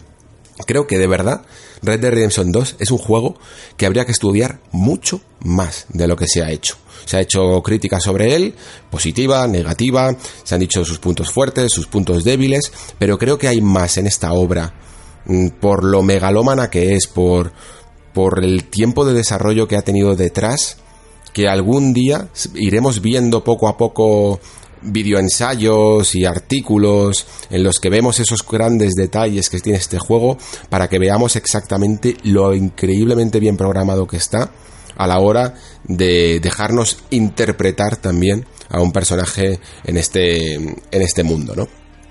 Seguimos con Javier, que me dice, buenas Alex, gran programa y da mucho que pensar.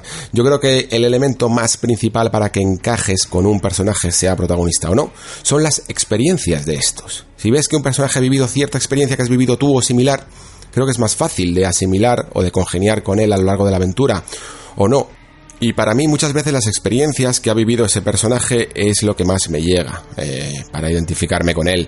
Lo hace más humano, por decirlo de alguna manera. Gracias por tus programas. Un saludo. Pues sí, es un poco lo que comentaba antes, ¿no? Que es cierto que en la narrativa más vehicular, en este tipo de personajes que tienen su propia vida y su propio pasado, si consigues identificarte con ese pasado, aunque sea de una manera muy sutil, siempre te van a convencer mucho más. A mí aún así, me gusta que también haya. Me gustan también los personajes, por lo menos. No sé tanto en videojuegos, porque en videojuegos eh, suelen ser personajes siempre mucho más blanditos, más blancos, ¿no? Incluso aunque se les quiera meter ese, con, ese componente de antihéroe, al final siempre tiran hacia el bien, por decirlo así. Y en películas me ha pasado muchas veces que, que aunque no tenga absolutamente nada que ver con ese personaje, pero me fascina verlo me fascina ver la atrocidad de las cosas que hace, la maldad que suscita, ¿no? Yo creo que, por ejemplo, el hecho de que El Padrino sea una de las películas más valoradas de la historia del cine mm, tiene mucho que ver con ese hecho de la bondad humana, la, la, bondad intrínseca en, en el ser humano cuando ve algo tan chocante como a alguien ser completamente malvado, porque no creo que haya nadie que se pueda identificar con Vito Corleone, por ejemplo, pero sin embargo es fascinante ver de lo que es capaz, ¿no? Porque yo creo que las personas que son más intrínsecamente bondadosas por naturaleza sienten una curiosidad un tanto incluso perversa sobre sobre la maldad, ¿no? Sobre hasta qué punto el ser humano puede corromperse. Y a mí me gusta ver estos personajes y me gustaría ver personajes más corruptos en los videojuegos. De hecho, creo que es una de las cosas que mejor suele manejar Rockstar, sobre todo cuando lo hace bien y no mete tanta sátira, ¿no? Por el camino. Por eso creo que Red Dead Redemption, por ejemplo, es un juego maravilloso de contemplar, sobre todo en esa historia de Dutch Van der Seguimos ahora con Dog que me dice, buenas Alex, me vas a perdonar pero llegué tarde al último nexo, así que quiero dejarte un pequeño comentario sobre él. Eh, aquí vamos a hablar otra vez de sobre Persona, sobre la saga Persona, ya sabéis que hice un especial con el amigo Ramón y nos metimos un poquito en spoilers. Y de la misma manera que la otra vez en, en un comentario ya dije que había un spoiler intermedio que íbamos a comentar, pues aquí el amigo Dog quiere matizarnos una cosilla de, de, Persona 4, ¿vale? Sobre un personaje del que hablamos. Los que no queráis ni siquiera saber este spoiler, yo diría que es un spoiler intermedio, no es de los más graves, pero podéis avanzar un poquito eh, el audio para no escucharlo. Así que continúo. Como hombre bisexual que soy, debo decir que creo que Kanji, de Persona 4, no es gay, sino que comparte mi misma condición. Y esto lo digo porque cuando él descubre que el sexo de la persona que le gusta no es el que parecía, tratando de esquivar spoilers, esa persona no deja de gustarle. Y ese sentimiento de amar a una persona sin importar su sexo es algo con lo que me puedo sentir muy identificado en su momento. Aunque debo decir que me habría gustado que se explorase más a fondo el tema, como por ejemplo hace Catherine Full Body. En Persona 4 se juguetea con él, pero creo que no llega a ninguna parte ni tampoco lanza ningún mensaje. De nada sirve exponer una idea si luego no la desarrollas. Sobre el tema de esta semana, decir que me ha encantado tu perspectiva a la hora de analizar el tema y que espero que este tipo de reflexiones vuelvan a aparecer por aquí porque de verdad que merecen la pena. Por cierto, ¿has pensado en la posibilidad de responder a los comentarios en un programa aparte? A estas alturas empiezan a durar más que el propio programa y aunque me encanta que nos leas a todos, creo que antes o después la cosa se nos va a ir de madre. Meternos a todos en un anexo podría ser una buena opción, creo. En fin, nos vemos en la próxima. Disfruta de Death Stranding sin estresarte, que ya te cuidamos nosotros del nexo hasta que vuelvas. Un saludo. Pues muchas gracias, Ceredog, por cuidar el nexo en mi ausencia. Y sí, creo que tienes razón. Además es que Persona 4 es un juego que en el fondo tiene ya más de una década. Eh, y creo que las narrativas en ese momento todavía eran menos valientes de las que pueden llegar a ser ahora. Incluso con el, con, el ejemplo que pones tú sobre Catherine Full Body, que yo he tenido la oportunidad también de jugarlo, y, y me habría gustado incluso que fuera más allá de lo que plantea, sobre todo porque, como dije en algún momento ya anterior en otro programa, creo que a veces mezcla todas estas cuestiones sexuales con demasiada fantasía de por medio y en algunos temas me gustaría que fueran incluso más realistas, la verdad. Pero sí que es cierto que Atlus, sobre todo con Persona 4, todavía estaba jugueteando con algunas de estas condiciones identitarias y creo que todavía no ha terminado de explotarlas y la verdad es que quizá me llegó a sorprender un poco que en el propio Persona 5 no lo hiciera más, que a lo mejor habría sido un buen momento para, para poder meterse más en la identidad y en la condición sexual de algunos de sus protagonistas. Y sobre lo que comentas en los comentarios, la verdad es que tienes razón. Eh, hay algunos eh, programas que sí que tienen un montón. Este, este mismo nexo que estoy ahora mismo haciendo tiene unos 20 comentarios y a veces incluso con mis respuestas que no son precisamente cortas se puede llegar a, hacer un tanto largo. Eh, lo que pasa es que mm, creo que a veces funciona bien tenerlo aquí al final del programa más que en un anexo porque creo que a lo mejor si lo separase y, e hiciera otro programa, para mí incluso sería más fácil, oye, porque llegaría con la voz a, lo mejor menos cansada eh, y oye, siempre hay como más movimiento, ¿no? Dentro del feed de los programas. Pero también tengo la sensación de que a lo mejor hay personas que no se animarían a escucharlos porque pensarían, bueno, si aquí solo está leyendo comentarios, no tiene ningún tema interesante. Y yo creo que los temas que después eh, expandimos en estos comentarios son muy, muy, muy interesantes. Y muchas veces, si ya estás escuchando el programa, por seguir, por la inercia de, la escucha, vas a llegar a esta sección y creo que te va a sorprender. Por eso, por eso aunque había pensado en algunos momentos separarla, eh, de momento he decidido no hacerlo porque creo que esa inercia anima a mucha gente a escuchar vuestras reflexiones y el nexo es una conjunción de vuestras reflexiones y no solo de las mías. Así que tienen que tener el mismo protagonismo. Quién sabe, quizá algún día llegan a ser tan inabarcables que sí que tengo que, disminuir la cantidad de comentarios que diga o ponerlos aparte o hacer algún remiendo, ¿no? Para que gane un poco más de ritmo. Porque sí que es verdad que creo que en el último programa había más eh, tiempo para los comentarios que para los contenidos principales. Así que tomo buena nota, Frido. Muchas gracias. Seguimos con Aliens, que me dice... Buenas Alex, gran programa como siempre y una mención rápida al nexo anterior, que me has abierto mucho la curiosidad de la saga Persona. Lástima la barrera del idioma. Sobre los temas que comentas en este nexo, yo creo que cuenta mucho el entorno que preparas para poder aceptar o no la premisa que proponen. Es decir, si en Hatred hubieran preparado al personaje en plan mm, ver su día a día, hasta que se vuelve loco y decide matar a la gente, yo creo que eso hubiera hecho que la gente lo aceptara más. En mi caso los videojuegos que son más de crear tu historia con el personaje, tipo RPG, aventuras gráficas modernas, etc., los vivo como si yo fuera un escritor y actúo como creo que debería hacerlo el personaje. Nunca he conseguido identificarme totalmente con uno de estos personajes, siempre los veo desde un punto de vista alejado y actúo como creo que lo harían.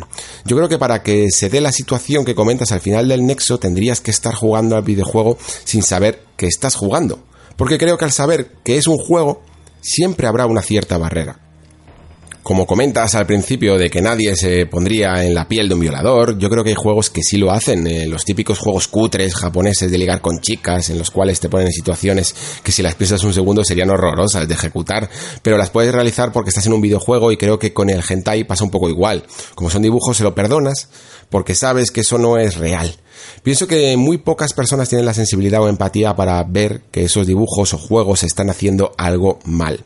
Por eso te comentaba lo del contexto. Yo creo que si pones un juego en el que te presentan a un protagonista y lo vas conociendo poco a poco y empatizas con él y a mitad del juego lo llevas a hacer un acto poco o muy poco ético, conseguirías más saber si la gente seguiría la construcción del personaje o por el contrario lo rechazaría. Para mí el ejemplo de juego que podría conseguir eso sería una especie de Detroit, pero menos guiado, con más libertad de decisión pero que al mismo tiempo te diera indicaciones de por dónde ir, algo muy difícil de conseguir. Gran programa y tengo muchas ganas de escuchar tu nexo de Death Stranding. Pues alguien, sí, es muy interesante lo que comentas sobre la evolución del personaje. Si Hatred hubiera creado un arco en el que hubiéramos visto las razones por las que eh, hubiera terminado siendo un asesino psicópata que mata absolutamente a todo lo que se mueve, oye, a lo mejor hubiéramos podido rolear ese, ese personaje, pero sin las motivaciones adecuadas es muy complicado que hagas partícipe al jugador. Es un poco, fíjate, mm, llevándolo a, lo que ha ocurrido con al arco que, que sucede en esta última película de Joker, es un poco lo mismo, ¿no? En el fondo todos sabemos que Joker es un psicópata y creo que nadie a lo mejor tendría ningún problema en, yo qué sé, en llevar a Joker por las calles creando el caos y asesinando gente por el camino. Y menos aún si vemos todo esa transformación de un personaje en el Joker, ¿no? Aunque todos mundo sabemos exactamente un poco cómo, o más o menos, cómo funciona la mente del Joker y por qué puede llegar a hacer las cosas que hace, pero si encima tenemos una motivación, creo que podría dar un buen resultado y se podría terminar con una escena mucho más sangrienta, como puede llegar a ser la que propone Hatred, en los compases finales, depende de las decisiones a lo mejor que hayas llegado a tomar. Así que me parece, la verdad, un, un planteamiento interesante. Pero como dices bien, tendrías que conseguir esas, esas motivaciones y ese trasfondo para entender eh, qué tipo de personaje estás llevando. Si te, si te las anulan, si te las quitan, pues lo único que tienes es un muñeco. Y ese muñeco matando gente, pues suele ser algo que, que no gusta, que no, que, te, que rechazas mm, de, de, una manera natural, ¿no?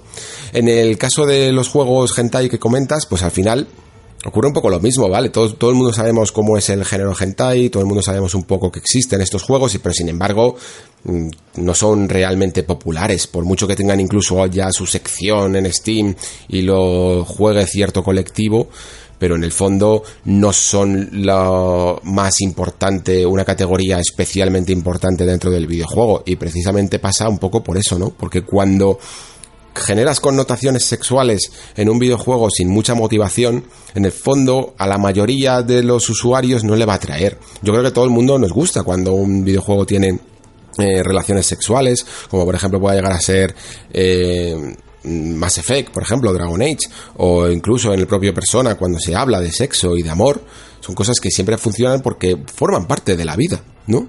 Pero siempre se tratan desde la parte humana, desde la parte de la motivación de cómo has llegado a querer a alguien o a sentir atracción sexual por alguien, ¿no? Ahí es cuando puede empezar ese roleo y esa participación activa del jugador. Si lo llevas todo de una manera burda, ya sea eh, a través de un psicópata o a través de un obseso sexual como en estos juegos, pues evidentemente la mayoría de los jugadores lo van a rechazar de manera orgánica. Seguimos con Karim NG que me dice, hola Alex, la verdad es que este tema de hoy me ha hecho reflexionar bastante sobre el cariño que le coges a algunos personajes de videojuego. A mí me pasó sobre todo con la saga Hitman, que desde el principio me encantó. Y he jugado a todos, pero te das cuenta que cuando empatizas con el protagonista de Hitman, que además lleva mismo peinado que yo, estás empatizando con un asesino a sueldo con alguien que quita vida por dinero. Y muchas veces eh, a gente que no necesariamente era mala. Así que es cierto que los videojuegos nos ponen en papeles de malos y nosotros muchas veces desarrollamos ese papel como si fuéramos actores, quizá.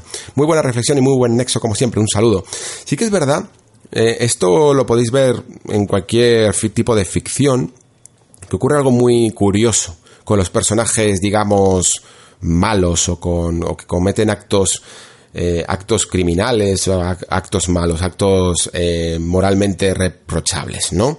Yo, por ejemplo, el otro día estaba viendo una película, tampoco creo que os importe que os spoile un poco de ella, porque es ya más, es antigua, creo que era de 2011, que se llama Mientras duermes. Eh, es una producción española, protagonizada por Luis Tosar, y básicamente va de un portero que, que es un tanto psicópata, él siente que es incapaz de ser feliz y lo que decide es joderle la vida a toda la gente de su comunidad, en especial a una mujer, hasta el punto de colarse en su casa y hacer bastantes eh, perversiones con ella.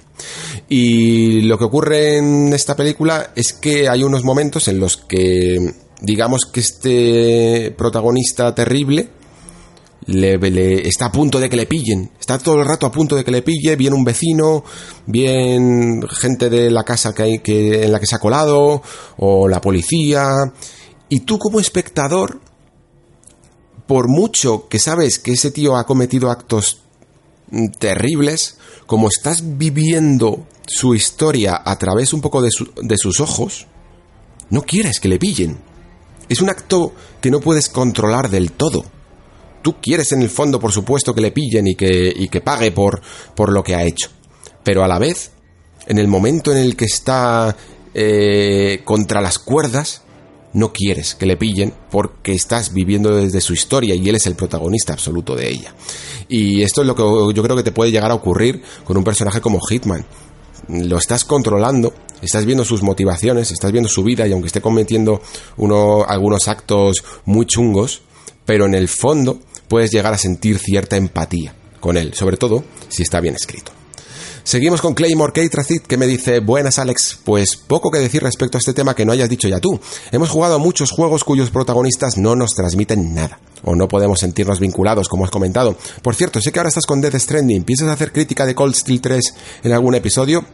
Sería brutal, un saludo. Pues Claymore, eh, de momento Cold Steel lo tengo comprado desde el día 1 y no he podido jugar porque he estado con Dead Stranding, ahora he tenido que jugar para el podcast también a The Outer Worlds, que tenía muchas ganas, a um, Modern Warfare, eh, tengo también pendiente Luigi's Mansion, que se, va, se me va a retrasar un poco porque, claro, viene también Dead Stranding ahora cuando lo pueda estrenar el próximo programa de, del Nexo, y sale también Jedi Fallen Order, digamos que estamos en las vacas gordas de, del año, y Call Steel 3 es un juego que si tiene la misma duración que los anteriores mm, calculo que van a tener que ser unas 80 horas de partida. Así que es probable que me lo deje para Navidad para tener un poco más de, de orden en el calendario. No sé si lo traería porque entiendo que además es una tercera parte bastante vinculada a los anteriores y tendría que hacer un poco un especial, pero sí que me gustaría al menos con alguien en algún momento hablar de JRPGs y sí que recomendarlo seriamente aquí en el Nexo.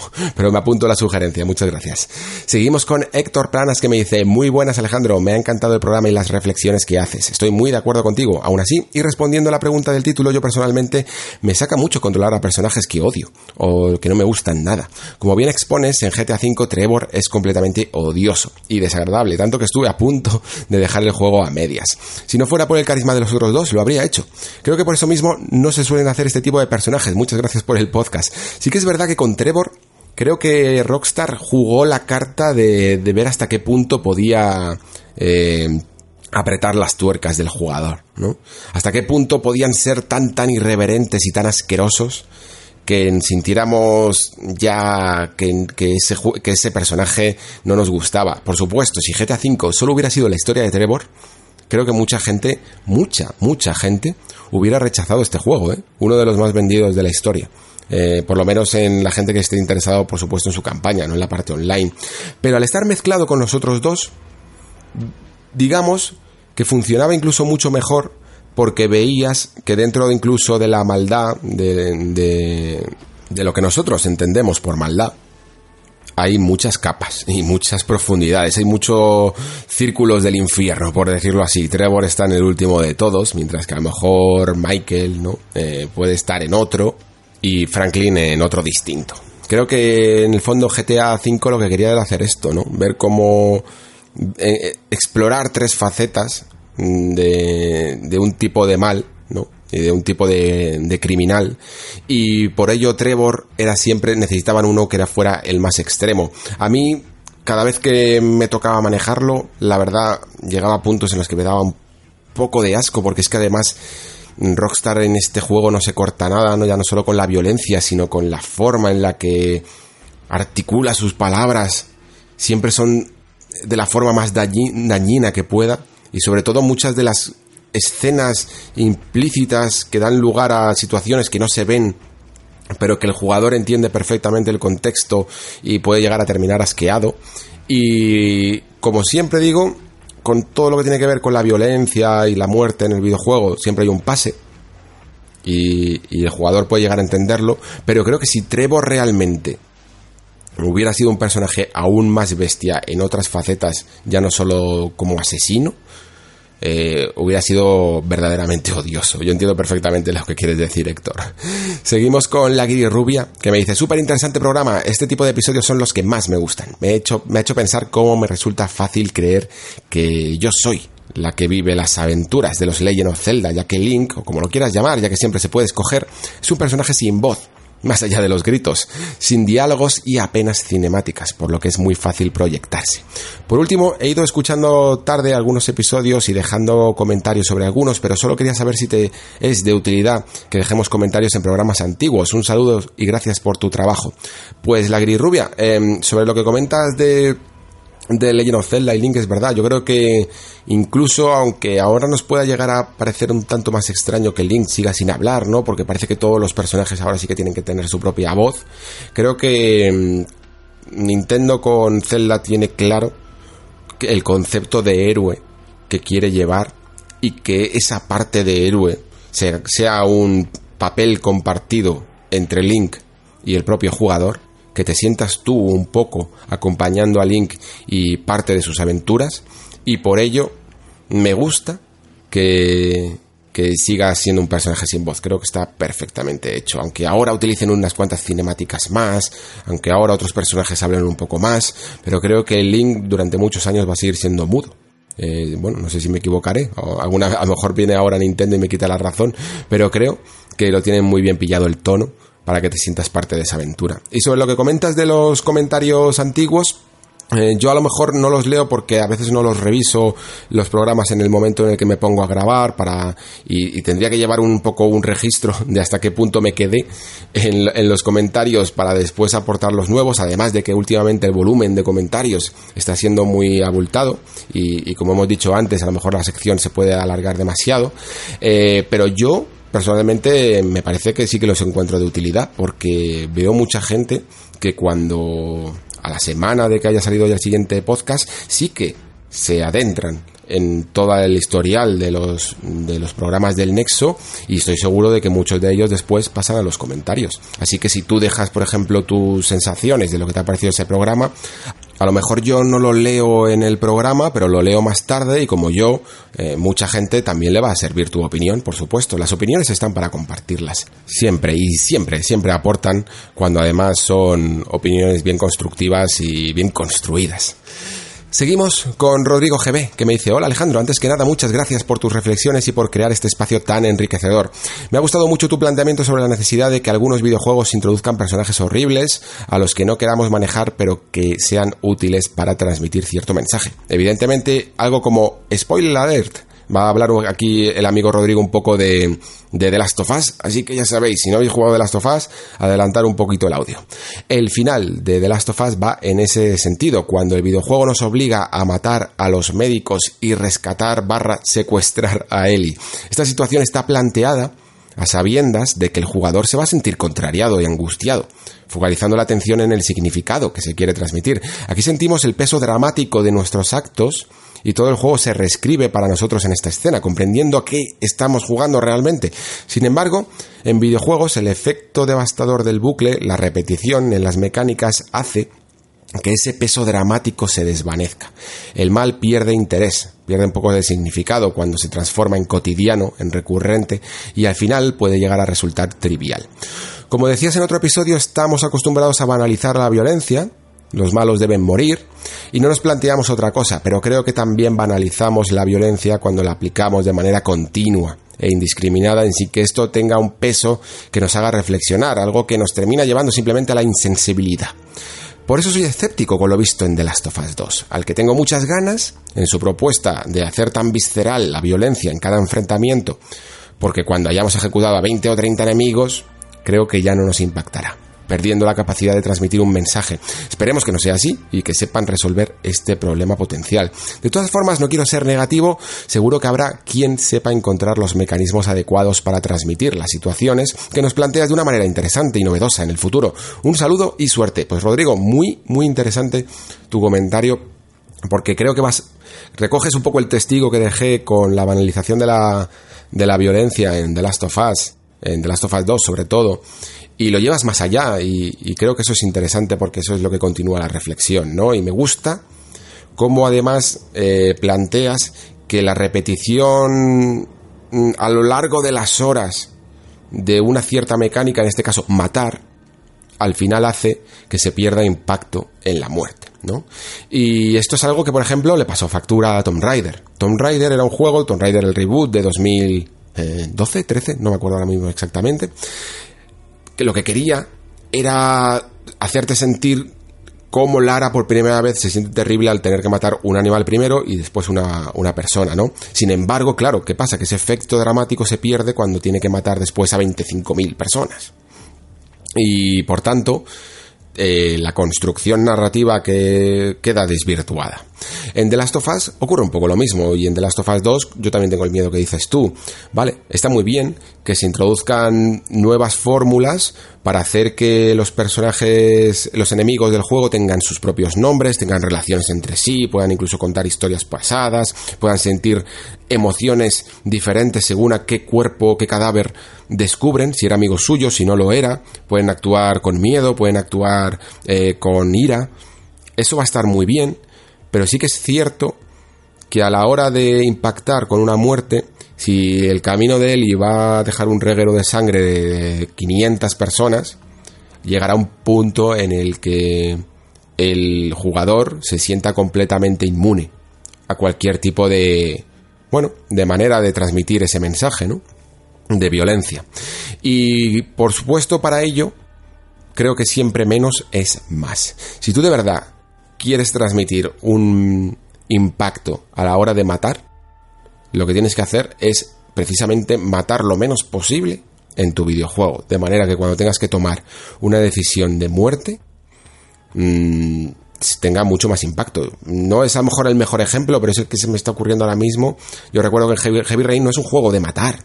Es una, es una especie de thriller, ¿no? En el que te van poniendo pruebas, en el que vas viendo la historia y la investigación de diferentes protagonistas y sí, y cuando llega un momento en el que a lo mejor se nos pone la decisión de si matamos a alguien o de si elegimos eh, ciertas muertes, pues de alguna manera importan más porque no estamos acostumbrados a, a matar durante el resto del videojuego, con lo cual tienen su impacto. Es verdad y esto es algo que, ya más allá de la violencia o de, o de matar enemigos, es la condición del videojuego, es su, su alma mater y a la vez su condena, que en la repetición y en el ritmo de esa repetición está la clave de un buen juego y de un mal juego. Es decir, las mecánicas, los sistemas de un videojuego formados por mecánicas, tienen que ser repetitivos porque un porque si no primero no funcionan. Si tú coges un videojuego y primero en el primer nivel es un shoot em up y en el segundo es un plataformas y en el tercero es un juego de rol y en el cuarto es una aventura gráfica, pues a veces te puede funcionar eh, como, como impacto al jugador, pero va a perder fuerza. Por mucho que, por ejemplo, Nier Automata haga pequeños delirios de grandeza mezclando varios juegos, al final el núcleo siempre es uno, ¿no? Que es un juego de rol, una acción RPG, por decirlo así. Y tiene que ser así porque a un jugador le gusta progresar. Sin embargo, si esa progresión, por ejemplo, por seguir con el caso de Nier Automata, eh, no maneja bien la, repetición, se va a volver aburrida. Siempre tiene que haber las mismas mecánicas, siempre va a haber en el fondo unos combates, eh, una forma de esquivar concreta que te ofrece el juego, y la cuestión es ir progresando para en ese bucle, como decías tú, pero por supuesto que los efectos dramáticos que sucedan por el camino es probable que, se lleguen a desvanecer. Eh, pongamos otro ejemplo. La primera vez que tú ves una invocación en un Final Fantasy clásico, por ejemplo, la primera vez que sale el Bahamut Cero, por ejemplo, es increíble. Esa cinemática en la que, en la que baja, en la que lanza el rayo por la boca y destroza todo, es impresionante.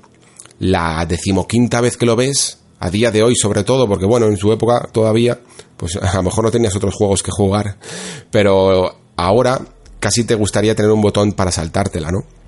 porque no impacta tanto como la primera vez. Y creo que en esa, los videojuegos, los buenos videojuegos, tienen un buen equilibrio entre la repetición a través de la profundización en mecánicas y la variedad. No todo debe de ser ultra variado, pero tampoco tiene que ser ultra repetitivo. Así que es la verdad es que es un buen tema, Rodrigo, para tratar aparte, más allá incluso de la violencia, el ritmo en los videojuegos. Es algo que llevo también pensando últimamente, estaba leyendo un poco sobre ello, pero este enfoque de la repetición es un tema que me interesa. Lo voy a, lo voy a investigar y me lo apunto para próximos nexos. Así que muchísimas gracias por tu apuntación. La verdad es que me ha parecido muy interesante. Seguimos con J. Server que me dice, buenas Alex, si estás leyendo esto supongo que has estado dándole a The Stranding, espero que lo estés disfrutando. Pedir perdón por adelantado por el tocho que viene a continuación. Eh, al jugar a un juego en el que manejo un personaje con una personalidad definida, mi mente piensa como si yo fuera un actor y estoy interpretando un personaje. Por eso, aunque me cayera muy mal, no creo que me costara actuar como tal siempre y cuando sus motivaciones y personalidad sean lógicas. De ser así, si mi personaje fuera un asesino, no me costaría matar. Si fuera un violador, no me costaría violar. En nada de ruso, yo disparé a multitud no porque yo quisiera matar civiles inocentes, sino porque como agente infiltrado en una célula terrorista, dispararía para no perder mi tapadera. Quizá el raro sea yo, pero me cuesta empatizar con los personajes mudos. No entiendo cómo, por qué Gordon Freeman debe acabar con una invasión extraterrestre cuando no es más que un científico. No entiendo por qué Link debe salvar el Bule cuando no es más que un niño. Un caso interesante que veo es el de Borderlands, Borderlands de pre-sequel. Tú manejas tu propio personaje, pero el protagonista absoluto del juego es Jack posteriormente apodado El Guapo. Debido a su bipolaridad, es difícil empatizar con él, pero como tu personaje le sigue en busca de un bien mayor, no te sientes alienado por la evolución que va tomando Jack a lo largo de la historia. Pues J-Server, mm, es interesante, pero por ejemplo, en el caso de cuando dices si yo fuera un violador no me costaría violar, me gustaría verte, de verdad te lo digo. Porque como dices bien, las, las motivaciones pueden quedar claras e incluso en un caso tan extremo de matar como el de una célula terrorista en, en nada de ruso en el que te infiltras y tal, para no perder tu tapadera puede quedar una motivación, pero no encuentro ninguna buena motivación para violar, tío. Me cuesta pensar cómo podría hacer un diseñador un buen escenario en el que violar a alguien esté justificado y tengas que interpretar ese papel, ¿sabes? O como decía también el tema de la pedofilia. Es que me cuesta mucho imaginarlo. Entonces, por eso mismo me, me atrae tanto porque me gustaría saber hasta qué punto el videojuego puede estirarse y traspasar ciertas fronteras. Y me encantaría, de hecho, que un videojuego fuera capaz de quitarme la razón, por supuesto, y que me demuestre, mira, se puede crear todo tipo de personajes en, este medio. Y yo estaría encantado de, de analizar en qué me he equivocado, pero ahora mismo creo que de alguna manera la muerte en los videojuegos siempre supone un paréntesis, una concesión que hace el, jugador porque a lo largo de toda la historia del videojuego siempre se ha matado, pero cuando son cuando nos metemos en el terreno sexual o, u otros temas, es un poco más pantanoso. Sobre lo que comentabas de los ejemplos, es verdad que, por ejemplo, Gordon Freeman en su momento eh, era un personaje como muy atractivo, pero creo que es un personaje muy de su época.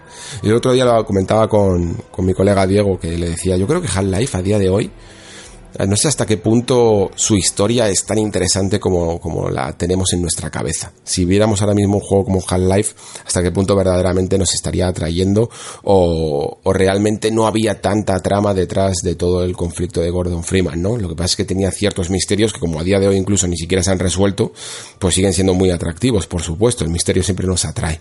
Pero es cierto que a lo mejor eh, se podría incluso... Yo, por ejemplo, no me sentía para ser una marioneta que no habla y tal, yo me sentía muy dentro del papel de Gordon Freeman. En el caso de Link, en Irule sí me siento un poco más. No sé por qué, pero en el caso de un The Legend of Zelda, estoy acompañando a Link. Es cierto que no tiene sentido que un niño salve el mundo, pero como forma parte de la fantasía de los sueños que puedes tener como niño, es decir, tú cuando yo recuerdo de ser pequeñito, y montarme mis propias películas y por supuesto que siempre eres tú el héroe absoluto y salvas al mundo. Y creo que eso es lo que siempre quiso transmitir eh, The Legend of Zelda desde el primer juego y soy capaz incluso ahora con 35 años de seguir volviendo a, a ser ese niño y salvar el mundo, ¿no? Creo que forma parte de esa fantasía. En el caso de The Borderlands 3 de Pre-Sequel no he jugado, así que no te puedo decir tan bien. Pero muchas gracias por tu comentario, J-Server. Seguimos con Black Neku, que me vuelve a comentar y me dice, hola Alex, perdón por volver a comentar, pero es que ya he escuchado al completo tu podcast y quería decirte que no tengo palabras porque me has ayudado a abrir mi mente a una forma de pensar y de ver el videojuego que antes no tenía y me has ayudado a ser más crítico, tanto en lo bueno como en lo malo con los videojuegos y la industria. Darte también las gracias porque debido a un comentario que hiciste en uno de los primeros podcasts he descubierto el excelente Dragon's Dogma, lo que demuestra desde mi punto de vista que el nexo contiene sabiduría temporal y eso no está en muchos lugares. Joder, pues me alegro un montón Black Neku por esto porque de verdad que es que Dragon's Dogma es uno de esos juegos que yo he apadrinado siempre y uff, me entran ganas otra vez de jugarlo, de verdad. Es que es un juego muy especial para mí. No sé muy bien cómo, cómo se creó todo esto ni siquiera fue sencillamente porque, bueno, las, las críticas fueron un tanto frías con este juego, eh, llegó en un momento en 2012 que estábamos casi pensando más en la siguiente generación, una manera de aproximarse al rol un tanto extraña, un tanto híbrida, pero a mí me cautivó y lo recomiendo muchísimo encarecidamente, sobre todo porque es muy fácil mm, conseguirlo en cualquier plataforma a día de hoy y aunque sea para probarlo, sí que os animo a todos a que lo probéis. Para terminar, decirte que quiero sumarme a este nexo, ser uno más y apoyar ese Discord y ese club del videojuego que está por venir. Permíteme, antes de despedirme, hacer una mención especial a los programas del pasado, presente y futuro de las grandes compañías, los episodios de físico y digital, el veranexo de totalitarismo en Metal Gear y el de villanos y antagonistas. Por favor, si alguien me lee y aún no lo ha escuchado, ya lo estáis buscando, son de lo mejor. Si te es posible, solo si lo es, déjanos una micro pildorita en los comentarios y dinos con una sola palabra ¿Qué te está pareciendo de Stranding? La primera palabra que te venga a la, mente, a la mente, creo que puede ser un ejercicio interesante. Lo siento, Black Neck, no podía decir nada, tío. Es que los embargos son... Yo soy muy respetuoso con los embargos y si a mí alguien me pide y firmo sobre todo que no voy a decir nada, pues incluso aunque sé perfectamente que Sony no se va a meter aquí en los comentarios de iVox eh, para ver si he puesto alguna palabra solo de The Stranding, pero yo Mm, tengo un honor que cumplir, por decirlo así, y he estado, aunque he estado muy tentado de querer deciros, tanto a vosotros como a toda la gente que me ha preguntado por Twitter sobre Dead Stranding, eh, tenía que callarme, tenía que respetar ese embargo y ya por fin ahora puedo hablar de todo lo que queráis. Eh, ha salido el análisis el videoanálisis que os imploro que, que leáis si tenéis interés. Si queréis llegar vírgenes, evidentemente no. Y luego, por supuesto, pues ese especial que nos hemos marcado Jorge, Roque y yo y que creo que, creo que ha quedado muy interesante. Incluso el otro día joder, con las tres horas y pico que, que hablamos, estaba hablando con Jorge y, me seguía diciendo, se nos quedó por hablar esto, se nos quedó por hablar lo otro, y yo, joder, es que es verdad. Y es que es un juego que, que tiene tantos matices y tantas cosas que se podrían hablar que podríamos estar más de tres horas, más de cinco, por supuesto. Sobre este spam que has hecho de, de, programas antiguos del Nexo mm, me ha encantado, de verdad. Muchísimas gracias por compartirlos porque algunos de ellos además fueron un verdadero parto. Eh, me acuerdo, por ejemplo, de, ese de villanos y antagonistas que estuve investigando muchísimo sobre cómo dejar claro el tema, cómo no extenderme demasiado para que siempre pareciera interesante, cómo coger los mejores ejemplos y, es, un, es un episodio que tengo mucho cariño, en especial, pero todos los que has citado me gustan muchísimo y me alegro que los hayas recomendado por si hay algún un oyente que todavía no los ha escuchado y le quiere dar un tiento. Eh, y ya para terminar, sobre lo que comentas del Discord y ese club del videojuego, pues nada, ahí lo tienes. En la descripción de, este en de este nexo, tienes esa invitación para participar. Y el club del videojuego ya ha anunciado que el primero de ellos va a ser Soma. No sé muy bien cómo hacer esto. Me gustaría darle un ámbito exclusivo, es decir, aquellos de vosotros que estéis en el Discord y que queráis participar, que os comprometáis a que os vais a pasar este juego, que no son más de cuatro, me parece cuatro o cinco horas eh, eh, de Soma, que lo vais a conseguir, que lo vamos a jugar juntos y que lo vamos a debatir juntos, pues nos metemos en otro canal dentro de este Discord eh, un poco más privado, ¿no?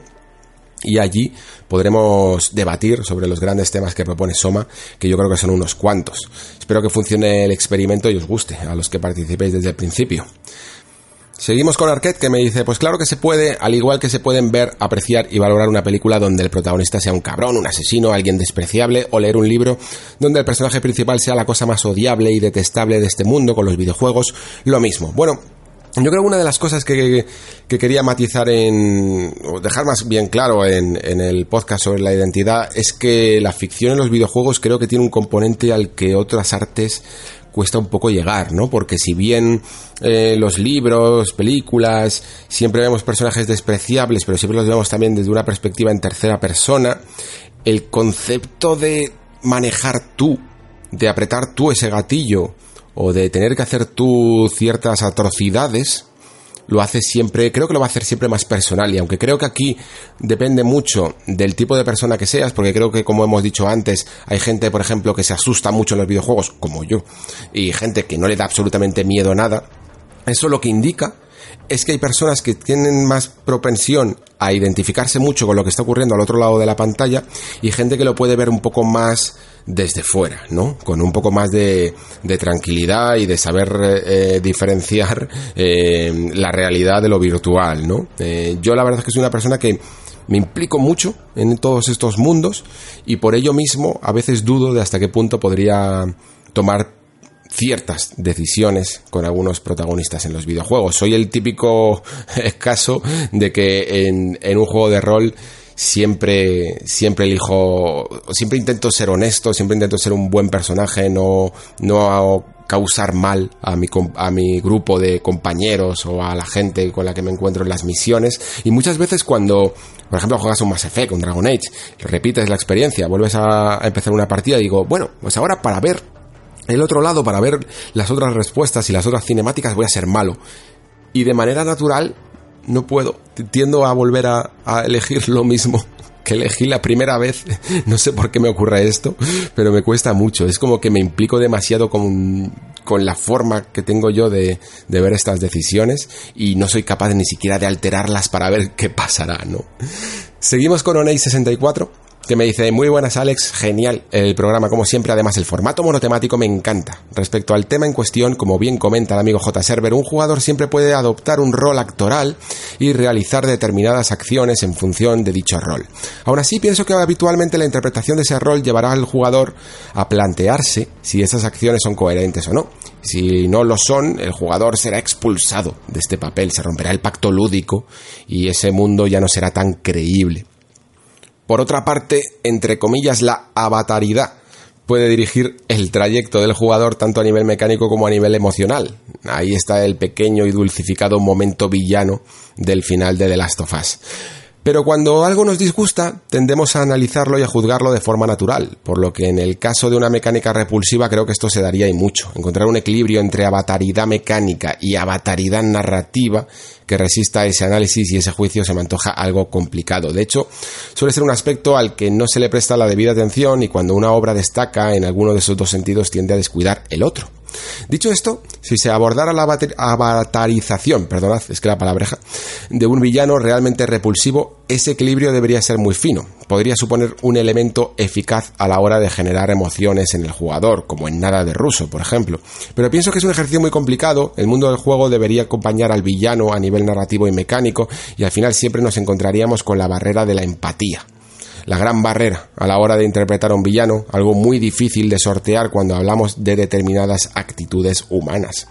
Ahí radica la gran diferencia del videojuego con el cine y la literatura.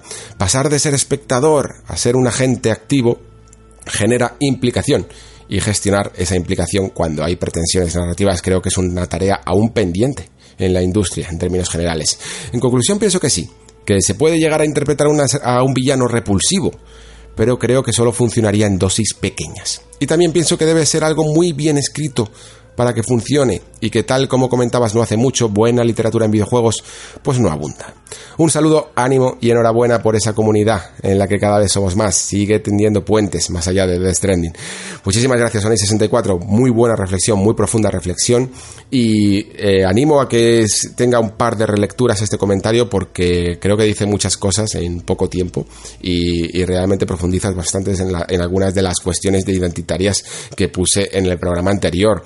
Eh, con respecto a esa conclusión, estoy completamente de acuerdo. Creo que, por ejemplo, un villano en dosis pequeñas, o sea, controlar a un villano repulsivo en dosis pequeñas siempre va a funcionar mejor que hacerlo durante toda la aventura. O al menos que esos momentos de villanía, aunque siempre manejes al mismo villano, pero esos momentos de villanía pura y extrema solo funcionen en un capítulo, por ejemplo. Con el caso de Hatred que hemos dicho antes, la manera que hemos tenido de arreglar este juego sería ver ese, esa transformación en un psicópata, ¿no?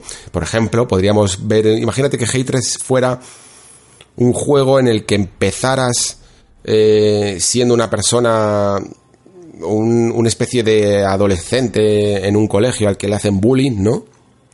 Y terminara con esta explosión de violencia. Pues a través de esa transformación creo que seríamos capaces de ejecutar esa violencia. No porque la sintamos nuestra, pero sí hemos comprendido un cierto arco de personaje, ¿no? De alguna manera. Y podría llegar incluso a ser más efectiva que a través de, todo un videojuego formado por niveles en los que matamos sin ningún tipo de motivación. Creo que, como dices, eh, es complicado siempre para el videojuego, más que para el cine y para la literatura, sortear algunas cuestiones morales, porque esa forma de identificación con el videojuego, que yo entiendo que mucha gente no lo entienda, ¿vale? Porque de verdad creo que hay una disparidad de jugadores más grande de la que somos conscientes. Hay jugadores que sienten mucho lo que está ocurriendo al otro lado de la pantalla y jugadores que no les afecta en absoluto y unos no son capaces de entender a los otros porque evidentemente no están funcionando sus sensibilidades al mismo nivel. Y por ello creo que los videojuegos tienen más potencial que otras ficciones para transmitir ciertas sensaciones o ciertos temas. Pero por supuesto tienen que tener más tacto, porque no se pueden apoyar sencillamente en esa narrativa vehicular que hacen, que hacen el cine y la literatura. Y de alguna manera, aunque estés manejando a Nathan Drake o a un personaje completamente ajeno a ti y a tu personalidad, siempre, siempre, siempre hay un pequeño hilo, por eso hablaba en el programa de una especie de pequeño hilo invisible que te va a conectar siempre con ese con ese personaje y si se rompe, de hecho, ese hilo por cualquier razón, creo que es ese momento en el que muchos me decís en los comentarios que dejáis de creeros el juego, que dejáis de, de, de creeros al personaje, ¿no? Y se rompe la magia. A mí es un poco lo que me ha pasado, por ejemplo, con The Outer Worlds, cuando os comentaba antes. Se me rompió ese hilo que me conectaba con mi personaje virtual, que me conectaba con ese mundo, me dejó de ser creíble y en ese momento ya me faltaba la motivación para seguir adelante. Seguimos con otra vez con Arquette, que me dice, el Game Pass sufre el mismo efecto que cuando pirateábamos las consolas y teníamos tarrinas con 200 juegos, que al final solo jugabas realmente el 10% de todo lo que tenías copiado. El resto o lo jugabas 20 minutos y nunca más lo volvías a jugar o directamente ni podías ni, ni metías el disco. No digo que todos los que tienen el Game Pass hagan esto, pero estoy seguro que muchos que tienen el Game Pass no le sacan todo el juego que se merece o que podrían cuando se tiene a disposición tantos títulos de golpe, la gente se satura de tanta opción. ¿Quién no se ha pasado horas buscando algo en Netflix o en HBO sin llegar a poner al final nada o dos horas después de empezar a buscar? Sí, a ver, eh, de, de, la sociedad que teníamos en los 90 de ciertas carencias de entretenimiento, sobre todo en España, ¿no? En la que teníamos un juego al año, algunos de nosotros que nos compraban en Navidades o en nuestros cumpleaños, o solo teníamos una consola o un ordenador, o solo teníamos la película que íbamos a ver al cine con nuestros padres y cosas así, se nos generó también, es verdad, una cierta ansiedad de, de poseer, ¿no? Yo lo noto. En, en, la manera de acaparar algunos juegos en algunos momentos de mi vida, de la necesidad de tener ciertos juegos, incluso a lo mejor aunque luego no eran mis favoritos, pero tenía como esa necesidad que venía de una carencia infantil, yo diría, de cuando teníamos un ocio muy, muy, muy, muy, muy limitado. Y sí, evidentemente todos hemos tenido nuestra etapa piratilla de, de juegos o de películas o de lo que sea, ¿no? Y nos hemos encontrado con más de lo que podíamos masticar. Y eso además nos convierte muchas veces en probadores de juegos, que es una de las grandes condenas del jugador, el que solo prueba y no profundiza porque nos hace al final tener una experiencia relativamente banal, superficial, y no sé si es la más recomendada. En el caso de estos grandes catálogos de Game Pass y de tal, pues es que claro, no es que seas tú el que has dicho, oh, me voy a bajar absolutamente todo Internet para tenerlo en tarrinas, sino que directamente accedes a un servicio y tienes un catálogo pues de la misma manera que cuando ibas a una biblioteca y tenías un montón de libros. Eso no significa que te lo tengas que leer todos, sino que tienes un, catálogo para que elijas tú los que más interesantes te parezcan. A mí me parece un buen, un buen sistema, pero que evidentemente, pues sí, hay veces en las que te encuentras, y a mí me ha pasado muchas veces, como dices tú, con Netflix o HBO, dando vueltas y dando vueltas por el catálogo y al final no sabes ni qué poner pues porque en el fondo a lo mejor no hay nada que te haya llamado la atención y estás simplemente mirando y mirando y mirando y en ese momento pues no encuentras exactamente lo que buscas, ¿no? Por ello creo que siempre tiene valor eh, las recomendaciones, la crítica y aquellos que en algún momento un comentario de un amigo pues te descubre algo que te llama mucho la atención y entonces eh, cuando vayas a volver a ese catálogo te puede volver a funcionar. Mm, yo al final, por ejemplo, en el Game Pass, yo que sé, este último, este último mes, por ejemplo, pues sí, he jugado The Outer Worlds, pero también he visto una recomendación de un pequeñito juego llamado Lonely Mountains eh, Downhill, me parece. Eh, espero que lo haya dicho bien. Es un juego de descender en unas montañas en bicicleta. Y si no llega a estar en el Game Pass, jamás de los jamases lo hubiera descubierto. Y ha sido un sorpresón de juego, ¿eh? Es una mecánica muy parecida un poco a, la que podrías ver en un Trials, en un Trials, pero en vez de en 2D, a través de un descenso en tres dimensiones, en el que tienes que tener cuidado con las inercias y con, las y con la velocidad, ¿no? Muy muy conseguido y una pequeña joyita que muchas veces eh, habría pasado desapercibida si no llega a ser por estos catálogos. Así que como todo, al final pues tiene sus puntos positivos, sus puntos negativos. Hay que saber también medirse a uno mismo y saber dónde está el límite, ¿no? No hace falta rellenar esas tarrinas con 200 juegos como dices, pero al final pues si ves estos catálogos como si fueran una gran biblioteca de conocimiento, mm, siempre puedes encontrar una buena variedad. Seguimos con, bueno, terminamos más bien con Dan Jimeno. Me dice a los buenos días. Necesitaría mayúsculas más grandes para definir lo cojonudo que es el nexo y lo bien que cunde, que una reflexión de dos minutos te da para pensar una tarde entera. No me quiero extender mucho, pero para la próxima generación en, las, en los Uncharted o Gears u otros juegos de aventuras donde vas recogiendo coleccionables y documentos, que sean los acompañantes los que integren estos coleccionables. Y aquí el amigo Dan Jimeno eh, hace una interpretación, ¿no? De, por ejemplo, de lo que podría ocurrir en un Uncharted, en el que Nathan Drake mm, encuentra algo y su acompañante le dice, eh, Drake, ¿qué has encontrado? Pues un collar de jade, mira. Mm, estos collares los llevaban las mujeres de la cultura X. Está en buen estado, nos pagarán una buena cena. O he encontrado este documento, hazme un resumen. Y que sin perder ese ritmo que buscas, te den un resumen del documento que has recogido y te insistan en si quieres leerlo entero porque es más o menos importante para los desarrolladores, para entender el juego. Los coleccionables siguen estando más para el gozo del desarrollador que ha creado un mapa grande y sabe que si no es por un coleccionable, pues probablemente no visitarías esa zona, que porque el jugador tenga realmente un estímulo positivo y un ítem que pueda enriquecer su experiencia y de ahí podrían surgir otros nuevos diálogos en base a la estadística de si has dejado eh, que leyeran mucho por ti, y por fin te das, te dignas a leer algo por tu cuenta, o te bajas del coche para buscar algo por Madagascar y vuelves sin nada, pero el sistema sabe que sí que había algo y Sullivan te lo pregunta si has buscado bien, yo qué sé. Que pasen cosas y que estos coleccionables estén más implicados en el mundo. Y luego otro día te pregunto ya cómo vamos a cuadrar un tera de SSD con juegos que no se cortan a la hora de ocupar todo el espacio que quieran. Pues Dan Jimeno, lo primero que comentas, la verdad me parece interesante, eh, sería una especie de narrativa un poco más específica, ¿no? Para, para ambientar mucho mejor todas aquellas mecánicas, ¿no? Y no convertirlas sencillamente en coleccionables y documentos sueltos.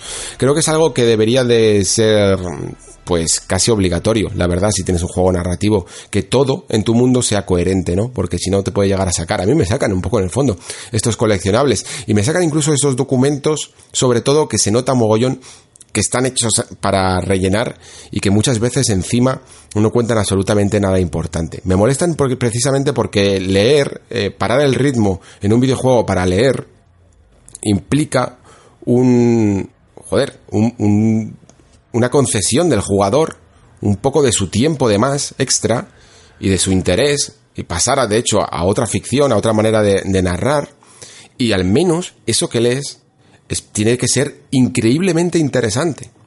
Porque si no lo es, le estás haciendo perder el tiempo, con relleno en texto plano. Y me, por eso siempre tengo tantas críticas, sobre todo con los documentos. Los coleccionables al menos no te quitan tiempo, porque bueno, si ves algo brillando en la lejanía, lo recoges y ya está, y sigues con tu partida, ¿no? Pero si me haces leer, al menos que sea interesante. Y aquí entra la dicotomía, ¿no? Que dicen los desarrolladores, bueno, es que si vas a escribir algo interesante, pues ya lo metemos en la trama principal, no lo ponemos en un documento... Eh, un documento opcional que esté escondido por el escenario, porque esto es muy interesante. Entonces, pues todo lo interesante mételo en la trama directamente y no me hagas eh, recoger documentos. Y sí, como dices, si realmente quieren meter coleccionables, pues que exista lo que podríamos llamar una narrativa contextual en el que todas las acciones que hagas, esa daga que coges o, ese collar, te ayuden a, a, expandir mejor la civilización que está investigando Nathan Drake, ¿no?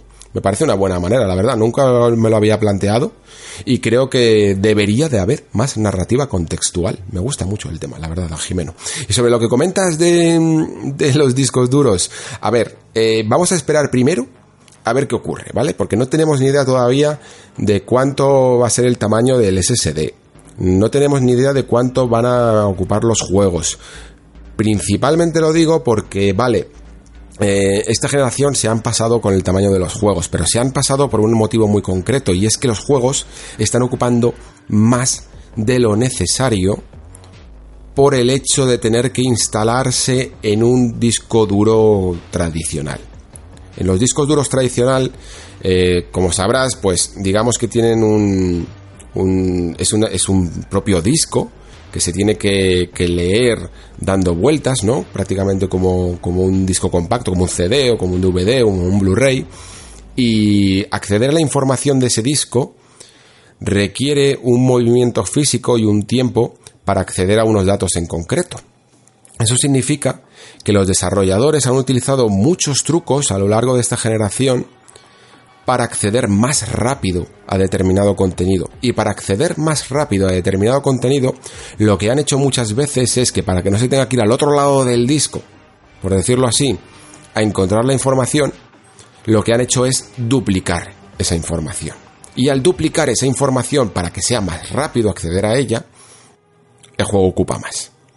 Esto significa que cuando no sea necesario ese paso porque está directamente instalado todo el mundo tenga acceso a un disco duro de estado sólido, esa información no tendrá que ser duplicada y por tanto el juego podría ocupar incluso menos de lo que están ocupando esta generación, o al menos lo mismo. Eh, yo diría que incluso menos, de verdad. Por lo menos los primeros juegos de, de la siguiente Xbox y de PlayStation 5 estoy convencidísimo de que van a, rondar, yo qué sé, imagínate los 40 gigas o 50 gigas.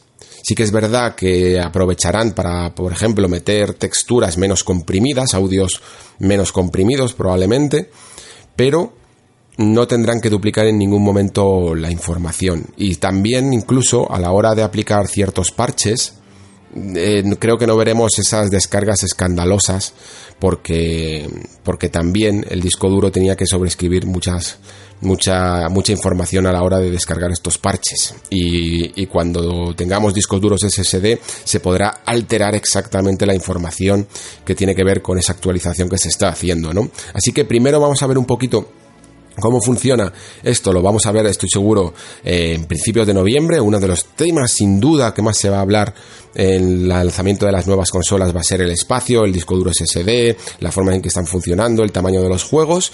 Y cuando tengamos esas pruebas, pues ya veremos si un Tera se queda corto o no. Seguro que se queda corto, evidentemente, porque ya se está quedando corto en esta generación, pero creo que al menos te va a dar, yo diría, para poder tener instalados tus 10 juegos mm, de cabecera, por decirlo así, y la siguiente novedad que después borras uno y vuelves a instalar otro, algo así. Yo creo que yo creo que puede ser bastante factible. Y con esto terminamos el nexo de esta semana. Ya sabéis cuál es el contenido para el siguiente, ese especial de The Stranding con los amigos Jorge Cano y Enrique Alonso y estoy convencido de que, de que os va a gustar. Os animo a, a escucharlo tanto si vais a jugar al juego como si no, porque creo que está bastante bien estructurado para que tengáis al menos una sólida hora y media, sin spoilers, en el que os vais a poder hacer una, una idea del juego y, de, y, sobre todo de las sensaciones que hemos tenido con él a los mandos, ¿no? Luego ya si queréis profundizar un poco más con algunos pequeños spoilers a medida que vayáis jugando, podéis seguir avanzando en el programa. Espero que lo disfrutéis y nos vemos la semana que viene. Gracias como siempre por estar ahí y aparte de vernos o de escucharnos eh, y leernos en este nexo en audio, os espero también en ese Discord que por fin eh, le vamos a dar la bienvenida y en el que podremos tener eh, otras conversaciones profundizando en otros temas. Muchísimas gracias como siempre por estar ahí. Se despide Alejandro Pascual. Hasta la próxima semana.